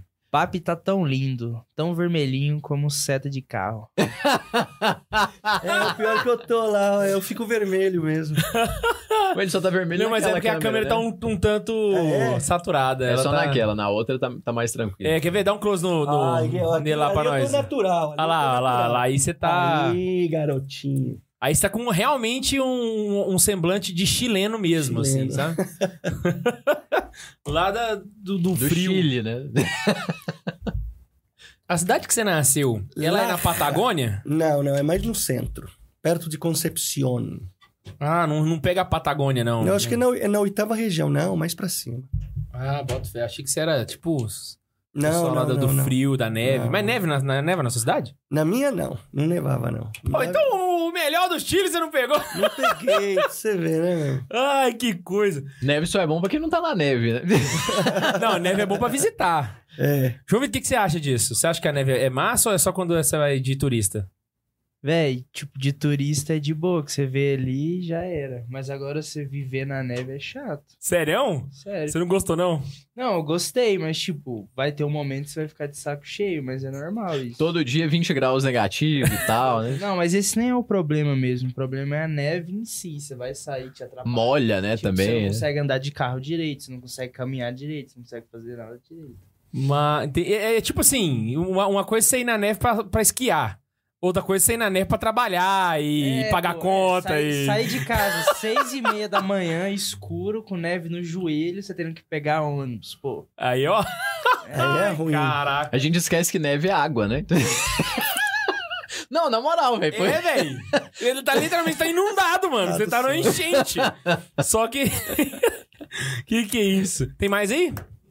Acabou, por enquanto acabou. Chileno, Manda. Como é que você prepara as pregações, mano? Fala o seu, aí o Ian fala o dele, Não, aí não eu... precisa preparar, é o Espírito Santo que age, velho. Se quiser que faz uma pregação agora aqui sobre é, o cenáculo em Jerusalém, sai, velho. O Espírito Sobre Santo a- que conduz. As velho. pessoas trinitárias. Ih, Sai na hora. mais ainda, mais ainda. Que ele vai nem estar falando estudar. direto do Espírito Santo. Ih, Aí, ó. Ó, deixa é eu ele falar- mesmo que fala, vai falar dele. Deixa eu, deixa eu falar uma, uma coisa interessante, né? Falar para quem tá ouvindo e quer pregar, tá? É, fazer esses cursos de formação de pregadores é bom, tá? É muito bom, mas entenda uma coisa, isso aí é só um auxílio. Não é isso aí que vai fazer você... Não, não é isso aí especificamente. Isso vai te ajudar, tá? Vai te auxiliar. É, Vai te impulsionar. Vai deixar você zeloso, disciplinado, tá? Mas com o passar do tempo, você vai é, encontrar o seu modo único, tá? De, de preparar uma pregação. Então, como que eu preparo a minha pregação? Eu tenho comigo... é, que a pregação ela não é preparada uma semana antes. Entenda bem o que eu vou dizer, né? Para a gente pegar o, o, o contexto todo. Não é uma você não prepara uma, um bom pregador não prepara uma pregação uma semana antes. Ele prepara a pregação na sua vida de oração. Tá? Por isso que eu digo que a parte mais importante de uma pregação não é o que você vai dizer, a parte mais importante. Não é que isso não é que não seja, importante. impor- né? O conteúdo é importantíssimo, tá? É, não é o que você vai dizer, para quem você vai falar, o modo como você vai pregar. A parte mais importante de uma pregação é a vida de oração que está por detrás dessa pregação. É a vida de oração do pregador. Voltemos no primeiro vídeo de Santa Carona. Exatamente, exatamente. Eu me lembro muito bem que Eu eu, também lembro. falei isso. Faz tempo que eu não vejo o vídeo, mas eu lembro certinho. Assim. Entendeu? É a vida de oração. E disso não abre mão. Porque eu nunca esqueço é, que uma vez o padre Eduardo Dogert, numa palestra, ele disse assim: um- um- um- uma pregação sem a unção do Espírito Santo é um prato de comida frio. Tá? É um prato de comida frio. Segundo ponto, tá? com a vida de oração do pregador ou do, do, do candidato a pregador, precisa vir o estudo. Tá?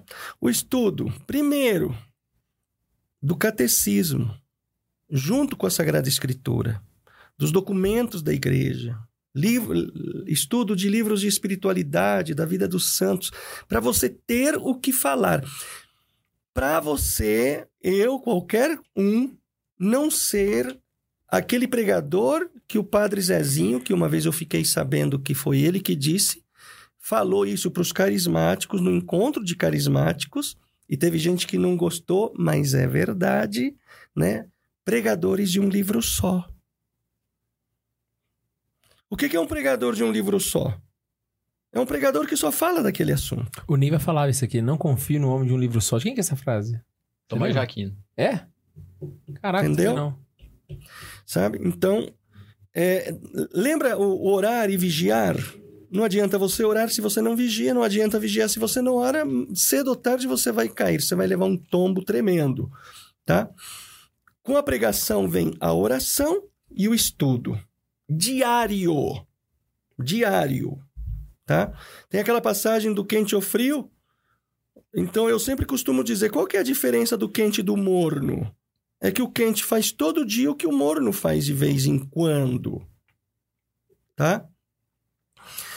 É, eu fico muito desconfiado de pregadores que preparam a sua pregação baseado só em, em, em filminho, em palestras que eles acham no YouTube. Tá? Pregador tem que ler, tem que estudar. Tá bom? Não estou dizendo que você não possa ver uma pregação de um Padre Léo para ver se você acha um conteúdo legal, mas não é só isso. É, e assim, é, é- é bom que no começo a pessoa não, u- não use isso pra estudar pra pregações. Então, tipo assim, ah, eu tenho uma pregação sobre Espírito Santo, eu vou pegar uma palestra do Padre Léo sobre o Espírito Santo. Aí Não, você não vai é legal que YouTube faça isso. Espírito Santo Padre Léo. É, não é, não é legal. Mas uma coisa que é interessante seria, em outros momentos, não por uma ocasião de uma pregação, ele ter o hábito de assistir algumas Sim, pregações. lógico. Entendeu? E assim, não somente recorrer às pregações dos mais famosos como o Padre Léo e tal. É, eu acho que essa frase vai ficar mal de que eu colocar. Vamos voltar. Não dos mais badalados atualmente, né? Mas recorrer principalmente às pregações dos santos. Nós temos muitos sermões que são publicados, que são Exatamente. livros muito bons que a gente poderia pegar. sabe? Exatamente. Então, assim, sair um pouco da esfera carismática e dar uma expandida mais. Pegar aí um. Os homilias de São José de Anchieta, né? Pegar um Ranier Canta la Messa, Exatamente. tá ligado? E dar uma. Uma Crescida. enriquecida na parada, Entendeu? sabe? Porque, por exemplo, é... Até pra ver os recursos que eles usam, as analogias que eles usam, o jeito que eles usam pra explicar tal ponto, sabe? Isso vai criando conexões pra que você. Eu tenho na minha cabeça que é assim. E assim, não é que eu tenho na minha cabeça, é o, é o jeito que. O Espírito Santo. Os espíritos. Eu não vou falar o Espírito Santo, não, porque são os espíritos. Eu tô pegando até os demônios aqui. Eles só trabalham com o repertório que nós temos. Então, as próprias tentações que o demônio usa pra fazer a gente pecar é com base no repertório que a gente carrega na nossa cabeça. O Espírito Santo é do mesmo jeito, irmão. Então ele vai usar você pra pregar? Vai. Só que ele vai entrar na sua cabeça e vai ver a biblioteca de informações que você tem lá dentro. Se você tem dois livros, irmão, o Espírito Santo vai agir? Vai. Mas vai pegar dois livros, entendeu? Ele não vai criar conteúdo novo na sua cabeça. A graça supõe a natureza. Exato, exato. Então, assim, você tem que dar pro Espírito Santo ferramentas pra ele te usar, entendeu? Pra que você seja um bom instrumento na mão dele, sabe? Então, quando eu sou chamado para pregar, então a primeira coisa que eu faço, eu rezo, tá? Às vezes a pessoa me chama para pregar e eu falo assim, eu posso te dar a resposta daqui três dias? Ah, pode. Por quê? Porque eu vou rezar. Senhor, é para mim essa pregação? Porque às vezes não é, gente. Às vezes você se compromete, assume um compromisso que depois, às vésperas daquele compromisso, você vai dizer, putz, grilo, não... Né? Você vai ter um outro compromisso mais importante, por, exemplo, um compromisso de família, e você vai ter que ligar para o pobre, pobre coitado às vésperas da pregação dizendo não vou poder ir. Então, Senhor, essa pregação é para mim? E eu fico esperando. Se Deus não fala nada, quem cala consente. Ó, eu vou. Vamos, vamos usar essa lógica, né? Não, não é uma coisa exata assim, né? Tô usando só um, um faz de conta. Bom, Nem pode ficar dependendo disso também, senão tá isso, enrolado. Também, né? É, Aí, bom, aí passa o tema, beleza, passou o tema. O que, que eu faço? Enquanto isso, eu vou orando e eu vou pensando o tema. Eu também faço muito isso aí. Eu penso primeiro, eu vou pensando na minha, vou orando todo dia até o dia da pregação, vou orando, tal, vou pensando o tema, tá? Vou pensando, vou desenvolvendo aqui na minha cabeça para depois eu tentar colocar no papel, tá? Eu vou pensando. Mas é mais uma organização, né? Exatamente. Concatenar as ideias. ali. Exatamente, né? Exatamente. É porque já aconteceu de organizar tudo aquilo, chegar na hora da pregação não usar Não, não nada flui, né? Não disso. sai nada. É. Entendeu? Tá? Ou eu colocar cinco pontos e eu pregar apenas um e eu perceber que foi suficiente, era aquilo que precisava. Porque o homem propõe, mas é Deus quem dispõe. Um ponto que você tinha na pregação vai, Vai- a pregação inteira. Inteira, entendeu? É Santa Teresa fazendo oração, né? Eu vou- vou fazer uma oração sobre o Pai Nosso. Pai. Pronto. É. Acabou, né? Ficou, a oração ficou nisso, né? Ficou no pai. Vai, entendeu? E aí depois eu coloco no, no, no papel, tá? Eu vou organizando da melhor maneira possível para ver o que, que pode sair, tá? Mas, gente, antes de qualquer coisa, é sempre confiando na misericórdia de Deus. Porque por mais experiência que a gente tenha, a nossa experiência não quer dizer absolutamente nada diante do poder divino. Senhor, eu preparei, está tudo aqui, Senhor. Agora me ajuda. Me ajuda, porque eu sem você não faço nada. Sem mim nada podeis fazer. Eu acredito nessa palavra, Senhor. Então, daqui para frente, me ajuda, porque eu preciso de você. Eu preciso de você. Pode ser que eu não tenha feito da melhor maneira, mas, Senhor, pelo menos tenta suprir o que eu não fiz. Tá? Então você vai lá de coração. A outra coisa que é, eu tenho comigo é que a pregação ela é uma partilha. Você vai partilhar com outro, dentro do tema sugerido, aquilo que você tem no seu coração. Entendeu? Aquilo que você tem no seu coração. Porque é interessante que quando você partilha com alguém, você fala de dentro. Você fala de vida. Você não fala de teoria. Quando você fala do, da sua experiência com Jesus Cristo, você não está falando de um Cristo histórico. Você está falando de um Cristo vivo, real, ressuscitado, glorioso, que agiu na sua vida. E por isso você não é mais a mesma pessoa.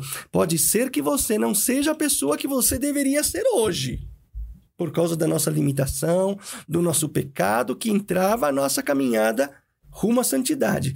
Mas uma certeza, todos nós aqui podemos ter: nós não somos mais os homens que nós éramos antigamente. E isso chama-se conversão.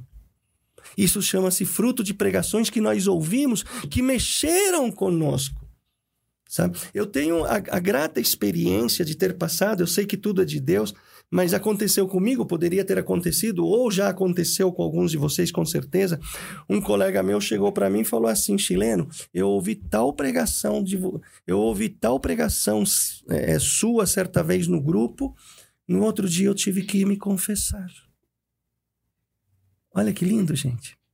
A minha pregação, pela graça de Deus, convenceu o meu irmão, eu preciso me confessar. Só o fato de lembrar dessa pregação já significa que alguma coisa aconteceu ali dentro, né? Exatamente. Sabe? Eu preciso me confessar. E ele não chorou nada. Ele só saiu e falou: Eu preciso me confessar. Que coisa maravilhosa, gente. Que experiência linda, que testemunho. Eu, já tive a experiência de pessoas chegarem para mim e falar assim: Chileno, você é meu pai. Eu falei: Teu pai? É, Chileno, você é meu pai espiritual. Eu não sabia disso. Por quê? É porque eu estava em tal grupo e você falou tal coisa e essa tal coisa mudou a minha vida. Percebe? Mas a gente percebe que isso é moção do Espírito Santo. E todo pregador precisa pedir o Espírito Santo todo santo dia para que todo dia seja santo. Por isso que eu bato sempre nessa tecla, a vida de oração. Eu não sei quem que era o, o santo amigo de São Tomás de Aquino. São Boaventura? Boaventura. É. Conta-se. Era o contemporâneo. É, conta-se que é, São Tomás de Aquino ficava abismado com a sabedoria de São Boaventura e perguntou para ele: Não, eu preciso conhecer sua biblioteca. Aí são, dizem que São Boaventura o levou até a cela dele, abriu uma cortina no canto do quarto, tinha um genuflexório e um crucifixo na parede. Está aqui, ó. Ele era um homem de oração. O, Santo Tomás de Aquino também tem histórias parecidas. Diziam que às vezes ele pegava algum ponto que ele queria estudar e ele não entendia. E ele lutando para entender, não conseguia, ele ia pra capela.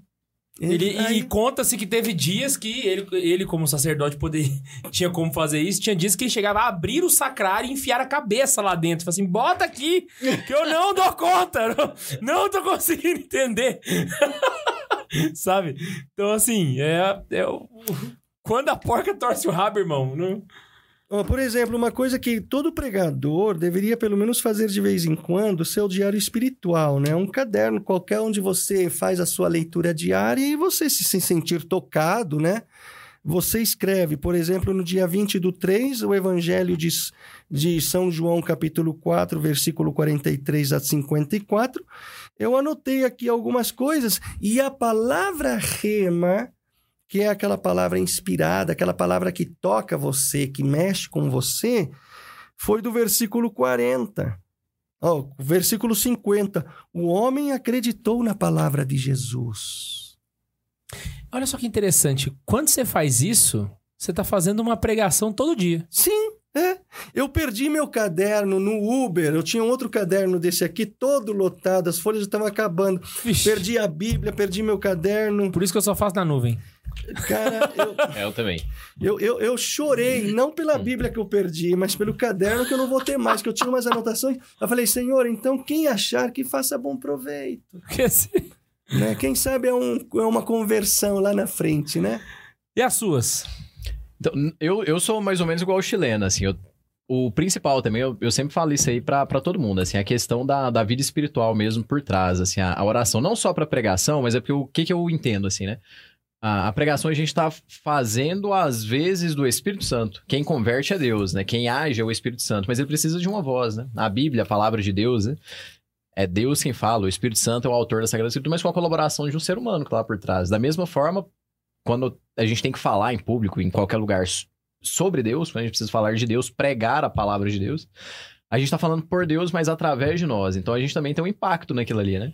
E quanto mais próximos nós somos de Deus, menos a gente vai atrapalhar que a mensagem chegue limpa aquelas pessoas. É o que a gente fala muito nas pregações a respeito de ser o canal de graça, o cano e tudo, né? E tá sempre limpo e tal. Mas então a, a vida espiritual pra mim acho que é o, o principal. Porque isso entra tanto na pregação, mas isso entra no seu próprio apostolado pessoal. é, desculpa. Tanto mais o nosso apostolado, ele é, é ele, ele tem frutos, as pessoas que convivem com a gente, elas têm mais, elas percebem mais Deus através de nós, quanto mais nós temos vida de oração. Então é por isso que, que eu falava a respeito dessa questão da centralidade de Cristo. a centralidade da pessoa de Jesus Cristo na minha vida faz com que todos os meus atos estejam voltados para Jesus Cristo. Então, a partir disso, todas as pessoas que convivem comigo também vão é, se encontrar com Cristo, porque a minha vida está sentada em Cristo. E é por isso que eu gosto, por exemplo, que eu falo assim, eu, eu gosto muito da- das velhinhas, porque hoje a geração da, da internet e tudo, né? Os católicos aí, eles, é, é, de internet principalmente, né? É muito de aparência, né? Não, a minha família é assim, a minha família é assim, os meus filhos, né, com dois anos de idade, rezam o credo em latim, não sei o que e tal. Tipo assim, a- é sempre a, a aparência de virtude, né? Agora as velhinhas da igreja, que não tem aparência nenhuma, ela chega lá, vê o cara assim, todo largado lá, sozinho, chega e fala: Nossa, meu filho, mas você é tão bonzinho, né? Tipo assim, você é tão. Até. Que você olha e fala, pô, não é tão assim, não, né? Mas ela vê, ela vê por trás, assim, que ela tá tão Exatamente. próxima de Cristo que ela reconhece. Ela reconhece Cristo no outro. E, e elas carregam a igreja nas costas, né, irmão? Pô, apostolado da oração. É, né? aquelas velhinhas que tem a faixinha vermelha, entenda um negócio. Aquelas velhas da faixinha vermelha é quem carrega a igreja nas costas, irmão. Quem falou isso foi o Papa Francisco, mano. É, elas estão fazendo o que a Alemanha não tá fazendo. Exatamente. Exatamente. Aquelas Mas- velhinhas carregam a igreja nas costas, irmão. Mas então, então eu tento buscar esse exemplo, assim, porque aquelas velhinhas, é claro que é uma piedade, assim, das velhinhas, né? Mas é um exemplo muito bonito de proximidade com Cristo e de ter esse tato de perceber Cristo no outro, ainda que ele não esteja aparentemente sendo mos- mostrado. Ele tá ali oculto. O Cristo que tá oculto, elas conseguem perceber. Na pregação, eu também vejo a mesma coisa. Quanto mais nós temos vida de oração, mais a gente vai conseguir ter uma pregação boa. E como que a gente vai preparar? Uma vez que a gente tem vida de oração, a gente vai estar lendo a escritura todos os dias. Vai estar em comunhão, se não todos os dias, o máximo que a gente puder, vai vai estar recebendo Cristo. A gente vai estar ouvindo Cristo na missa, a gente vai estar fazendo oração pessoal ali, de meditação e tudo, vai estar lendo algum livro espiritual, então você sempre vai ter conteúdo. Ah, pô, você vai chegar, vai falar, daqui um mês você vai falar lá sobre a trindade. Você vai ter, daqui pra frente vai pensar, pô, fudeu, vai trindade? Pô, o tema é difícil e tal, já começa a pensar, já começa ali, prestar atenção, aí você vai numa missa lá, daqui sei lá quanto tempo, aí fala alguma coisa ali, aí você, putz, trindade, tal, você lembra, tal. Eu costumo pegar ali, fazer uma notinha, eu, eu anoto tudo no iPad, naquele iPad que eu trago pra cá tem tudo, tanto profissional, pessoal tá tudo lá. E é bom que é tipo o caderninho do chileno, então ele colocou lá a anotação do dia 20 e tudo, né? Só que Ah. que você perdeu o iPad, você vai chorar mais. É, mas tá na nuvem, né? É, não, eu, eu choro mais, mas tá na nuvem pelo menos, né? Mas o iPad é bom que, tipo assim, eu jogo lá, por exemplo, ah, vou ter uma sobre a trindade. Eu fiquei pensando já, já pensei, joguei ideias, que eu não tô com o iPad, eu jogo no celular, tem o meu grupinho de notas, aí tem nota de palestras, nota do Santa Zoeira e tal. Eu vou, vou jogando as ideias. Quando eu vou chegar na semana da, da pregação, assim, mais próximo, eu vou organizar as ideias. E eu gosto de fazer isso diante do Santíssimo também, pra fazer oração. Tipo assim, se não pode, pode ser di- diante do Santíssimo, no momento de oração. Vou fazer oração agora pra essa palestra. E aí faz oração, tudo, conversa com Deus, pensando na palestra, mas organizando as ideias. Pô, vou começar falando disso, vou terminar, vou, depois vou falar disso, vou terminar falando disso. Começo, meio e fim. Mas no iPad é bom que eu já dou um, um Ctrl F lá, é, um Command F, né, no iPad, você joga lá Trindade, já aparece tudo que tem escrito Trindade, Espírito Santo, tudo que é Espírito Santo, coisa de três anos atrás, coisa de ontem, né? Joga tudo lá, é mais fácil um pouquinho que o caderno, mas eu, eu gosto de fazer dessa maneira aí. Até pra ter uma linha de raciocínio na palestra, não ficar muito vaga, né? Pregação pra preparar é mais complicado que aula, né? Porque aula, Sim. quando você vai dar um conteúdo que é uma aula, você pode, por exemplo, você deu uma, uma aula hoje. Aí ano que repete, vem né? você vai dar a aula do mesmo assunto. Tá? Se for uma aula, vamos ser sinceros, você melhora a aula do ano passado. Você pega É. ela, melhora ela, porque você não vai ser a mesma pessoa, e dá uma melhorada e dá aula de novo. É. Entende? Agora pregação não. Pregação você não pode fazer isso, senão vai virando um negócio meio industrial, né? Então o que, que eu faço? Eu costumo olhar pro tema como se eu nunca tivesse lido sobre ele antes. Exatamente. Então, o que que eu faço? Ah, o processo de oração, ele é fundamental. E uma vez que ele começa, eu vou reestudar o tema, pegando os pontos que mais me chamam a atenção. Eu faço como uma Alexio Divina. Só que eu estendo a Alexio Divina não só para a escritura, mas também para o catecismo, para os outros livros. É sempre partindo da palavra. Ela começa com, com um trecho da passagem, eu tenho que achar uma... E eu tenho isso pra mim, eu não sei se todo mundo é assim, mas pra mim, pregação tem que ter uma passagem. Então eu acho uma passagem e falo, essa passagem é o que eu vou pregar sobre esse tema, certo? E aí dessa passagem eu vou destrinchando, entendeu? Uma vez que eu faço esse levantamento, aí eu, eu tento traçar um, um caminho. Funciona muito, sempre funcionou muito bem, assim, sabe? Então eu sempre pego a passagem que vai ser a, a- o. E aí a partir dali eu vou destrinchando, sabe? Então a ideia é essa. Eu sempre começo como se eu nunca tivesse lido aquele tema, exatamente porque eu, eu, eu, eu quero ver o que, que o Espírito Santo tem pra me dizer a respeito daquilo ali. Sabe? Num ponto de vista mais oracional. Porque senão vou transformar tudo numa aula. E aí não é isso que, que Deus está esperando de mim. É, eu penso assim também que é, quando você vai pregar, você primeiramente prega para você. Porque você está falando daquilo que você tá, daquilo que você tem dentro do seu coração. Acontece de você ser chamado pra pregar sobre um assunto que você precisa ouvir? Como assim? Tipo assim, já aconteceu assim comigo. ah, Acontece com uma certa frequência. Eu, chamo- eu- eu sou chamado pra- pra pregar sobre algum tema. Aí eu tô lá preparando a pregação, pá, pá, pá. E depois que eu termino ela, eu vou ler ela. Eu falo, cara, eu podia estar sentado lá ouvindo, porque eu precisaria ouvir isso que eu vou falar. Ah, sim, sim, sim, sim. Sabe? É, acontece, lógico. Caraca, Perfeitamente. ah, e outra coisa, já, já aconteceu com vocês, por exemplo, de vocês serem chamados em cima da hora? Falar assim, olha. E não ter Ah. aquele tempo cronológico pra você preparar? Aí você chega lá assim, Senhor, ó, tô aqui e a pregação sai que é uma beleza.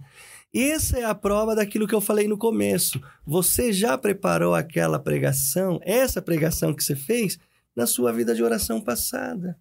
Aquela vida perseverante de oração, de leitura da palavra, de estudo das coisas da igreja e assim. Porque aquilo que você falou, o Espírito Santo vai usar aquilo que você tem. O que, que você tem jogado para dentro de você? Só a Bíblia, meu querido? Então você tá igualzinho um protestante. Muito cuidado. Muito cuidado. Ah, e deixa eu fazer uma observação para você que está nos ouvindo, você que é pregador. Pregador, você é católico. Pregue como católico. Porque eu vou fazer um desabafo aqui com todo o respeito. Eu tô de saco cheio de ver católico pregando que nem protestante. E eu posso dizer quem que você está imitando.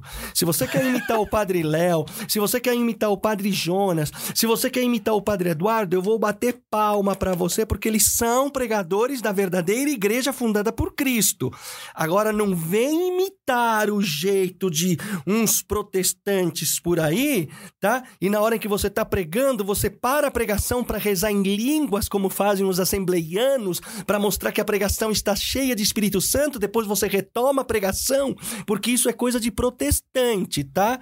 Se eu ver você pregando desse jeito, eu levanto e vou embora. Ah, eu posso, eu, eu posso fazer um- uma. Vou dedar, vou dedar. Quando você prega, você sabe os recursos. Então é muito fácil você começar a orar em língua porque você perdeu o fio da meada e tá tentando voltar pro tema, irmão. Mas véi, a gente sabe dessas paradas. Sabe o que você quer ver um negócio? Vou dar uma dica aqui agora. Quando o pregador vira e fala assim: fala pro teu irmão tal coisa e vai tomar água, ele tá pensando o que, que ele vai falar pra você, cara. Então, tipo assim, tem muito macete que a gente descobre. E esse é o mais safado deles. Ah, eu vou orar em línguas aqui no meio da pregação. É porque você perdeu o que você tava falando, É velho. igual pedir a música, né? Olha, ó- olha, é, é, é, é, isso, e- e certas coisas que algumas pessoas fazem, gente, eles bebe, eles foram numa fonte protestante, gente, não somos nós que temos que imitá-los, são eles que têm que nos imitar, tá? Então vamos pregar como católicos, com jeito católico, modo católico, conteúdo católico, tá? Olha, é, é, é, eu costumo falar, velho. O dia que alguém entrar dentro de uma igreja gótica e contemplar aquilo, ela vai se recusar pelo resto da vida a copiar qualquer outra coisa. Exatamente. Saca? Tipo assim, é, é uma afronta você, como católico, copiar alguma coisa. Quando você entra na- numa igreja daquela e fala, cara. Não dá, irmão, tá ligado? Não dá, é muito forte, velho. Você querer fazer o, o que estão tentando reinventar a roda, saca? É. É procurar pepitas onde não está os as barras de ouro. Temos a super chá da Xuxa, mano Didito. Superchat da Xuxa. Ele tava comendo, tadinho. Peguei ele no susto ali. Acontece, né, velho? Aí a gente comenta um pouquinho, João Vitor, pra dar tempo de você engolir. o Bundes, ele, ele. Às vezes acontece isso com ele também. Ó, Jan, Janile Bezerra.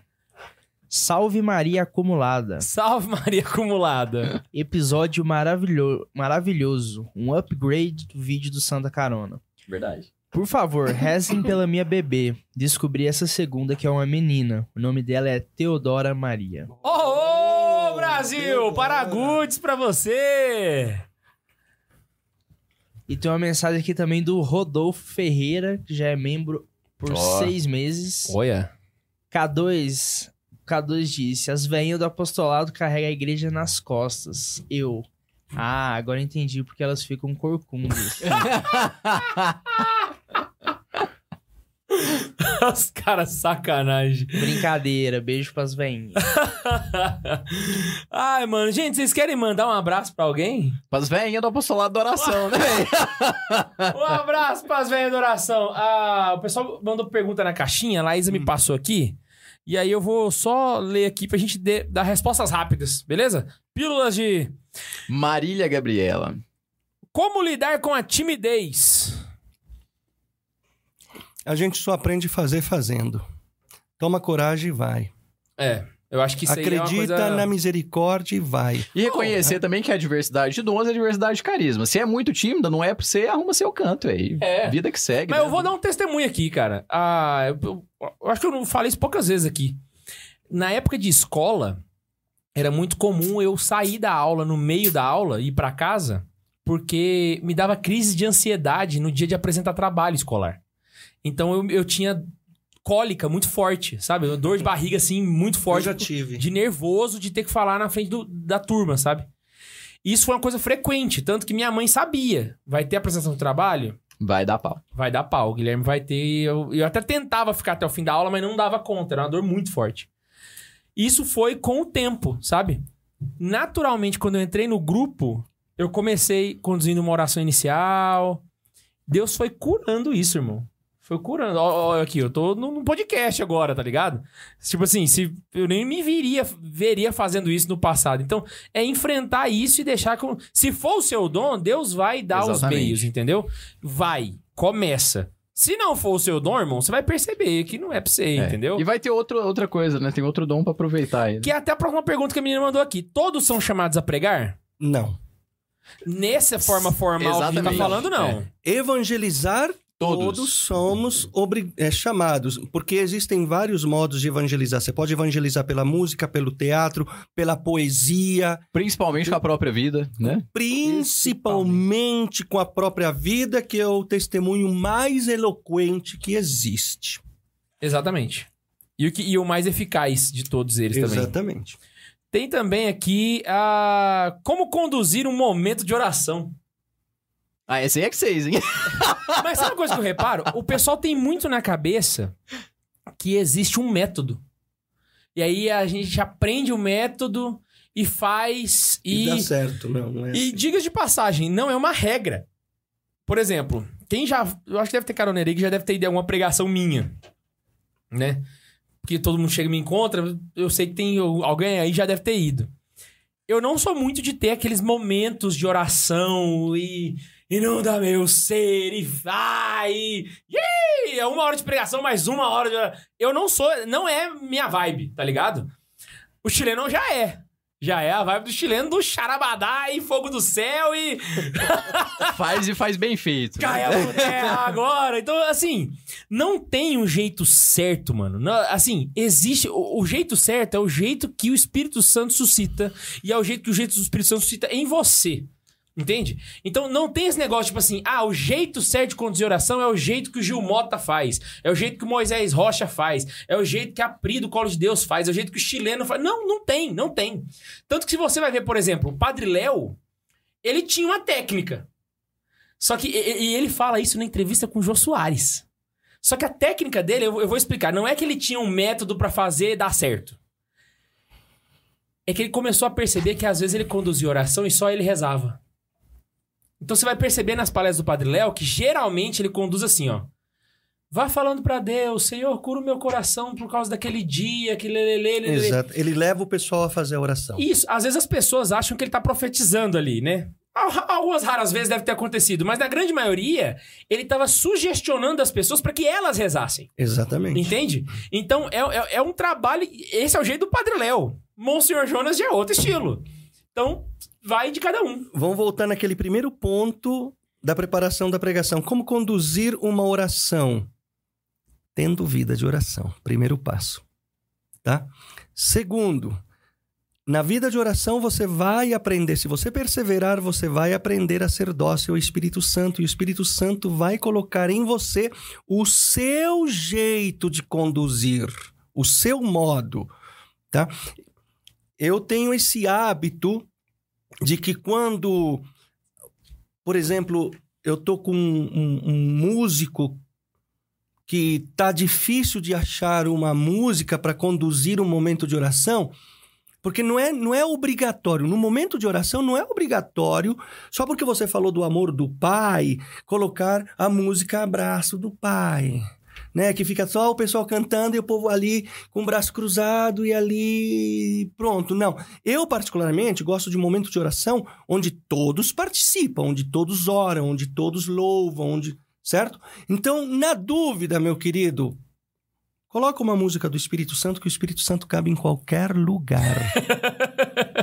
tá? Então, você falou sobre pecado? Vamos lá, então, Espírito Santo, porque é o Espírito Santo que convence. Aí o Espírito Santo te convenceu, então começa. Vamos começar uma oração de renúncia do pecado. Entendeu? Uma vez eu fui fazer uma pregação e a palavra rema da pregação sobre o pecado foi essa, que eu já tinha pensado ela há um tempo atrás.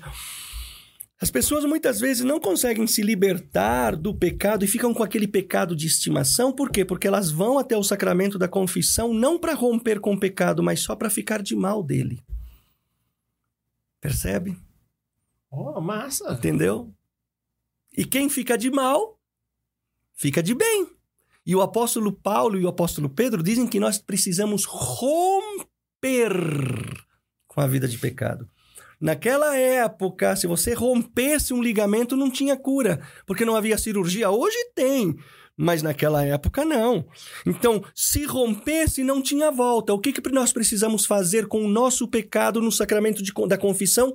Romper para não ter mais volta. Ficar de mal, você coloca um condicional de que uma hora qualquer você pode voltar. Uhum. Entendeu? Então, no momento da oração, é exatamente isso. Colocar a tua experiência de vida. Eu, quando estou orando com o povo, eu coloco aquilo que eu vivo na minha vida de oração. É. Entendeu? As orações que eu faço no meu particular, eu faço com o povo também. Tem outro também que eu queria comentar, que é assim, muita gente, a pessoa quer ser mais criativa, sabe? Aí, Hum. ah, eu queria colocar tal música. Eu, eu já fiz isso algumas vezes também, né? Pegar as músicas do mundo, assim, pá e tal. Não é errado, não é uma coisa errada. Eu vi muita gente até usar pô, mas o Padre Léo usou. Sim, o Padre Ah. Léo usou. Só que tem um negócio, irmão. É o Padre Léo, cara. Sacou? Você não é o Padre Léo, entendeu? E tem- então e outra calma. coisa, o Padre Léo só usou porque com certeza o Espírito Santo inspirou. Sabe, o Espírito então- Santo está inspirando você a fazer isso agora? É igual o pessoal vir e fala assim: ah, eu vou sair da faculdade, o Elon Musk saiu? Pois é. o Elon Musk saiu, entendeu? Você é o Elon Musk? Não é, então relaxa. Ai, é como ser coeso e manter a atenção de quem ouve. Aí Sabe até uma coisa que eu reparei? As pessoas só param de prestar atenção na sua pregação quando você para de prestar atenção nela também. Exatamente. Quando você tá preocupado demais com o povo, sabe? Você para de prestar atenção no conteúdo, as pessoas percebem isso e param de ouvir você também, porque nem você tá dando atenção no que você tá falando, entendeu? Foca no espírito e no conteúdo, irmão. E deixa fluir, entendeu? Eu acho que é por aí, porque senão você vai ficar tipo assim: será que eles estão prestando atenção? Será que eles estão me ouvindo? Será que eles estão gostando? E a gente fica procurando uma aprovação em quem tá ouvindo. Exatamente. Esse tipo de sinais pode ser que o pregador está querendo falar aquilo que o povo quer ouvir e não aquilo que o Espírito Santo quer É falar. uma imaturidade, né, cara? Né? Agrade a Deus, não ao povo. Você pode ser apedrejado. Se você morrer, você morre em Marte, você vai pro céu direto, meu filho.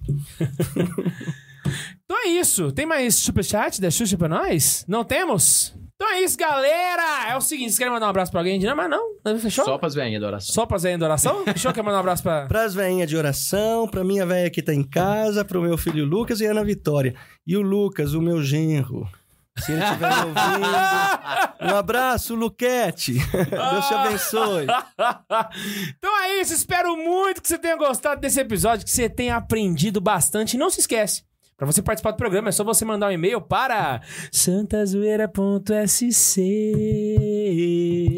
arroba gmail.com, arroba gmail.com, arroba gmail.com. Ah, deixa eu falar uma coisa. Eu tenho um Instagram que eu só uso pra evangelizar. Eu não sou muito frequente em colocar algumas coisas lá, não. Mas se você quiser seguir, é Carlos Chileno Underline. Ah, inclusive siga que tem muito conteúdo lá e a gente tá tentando forçar o chileno a levar mais a sério esse Instagram dele. Fechou? E não se esquece de mandar o seu e-mail e a gente se encontra toda semana aqui nessa delícia de canal. Um beijo no coração de vocês e. Ah, tchau.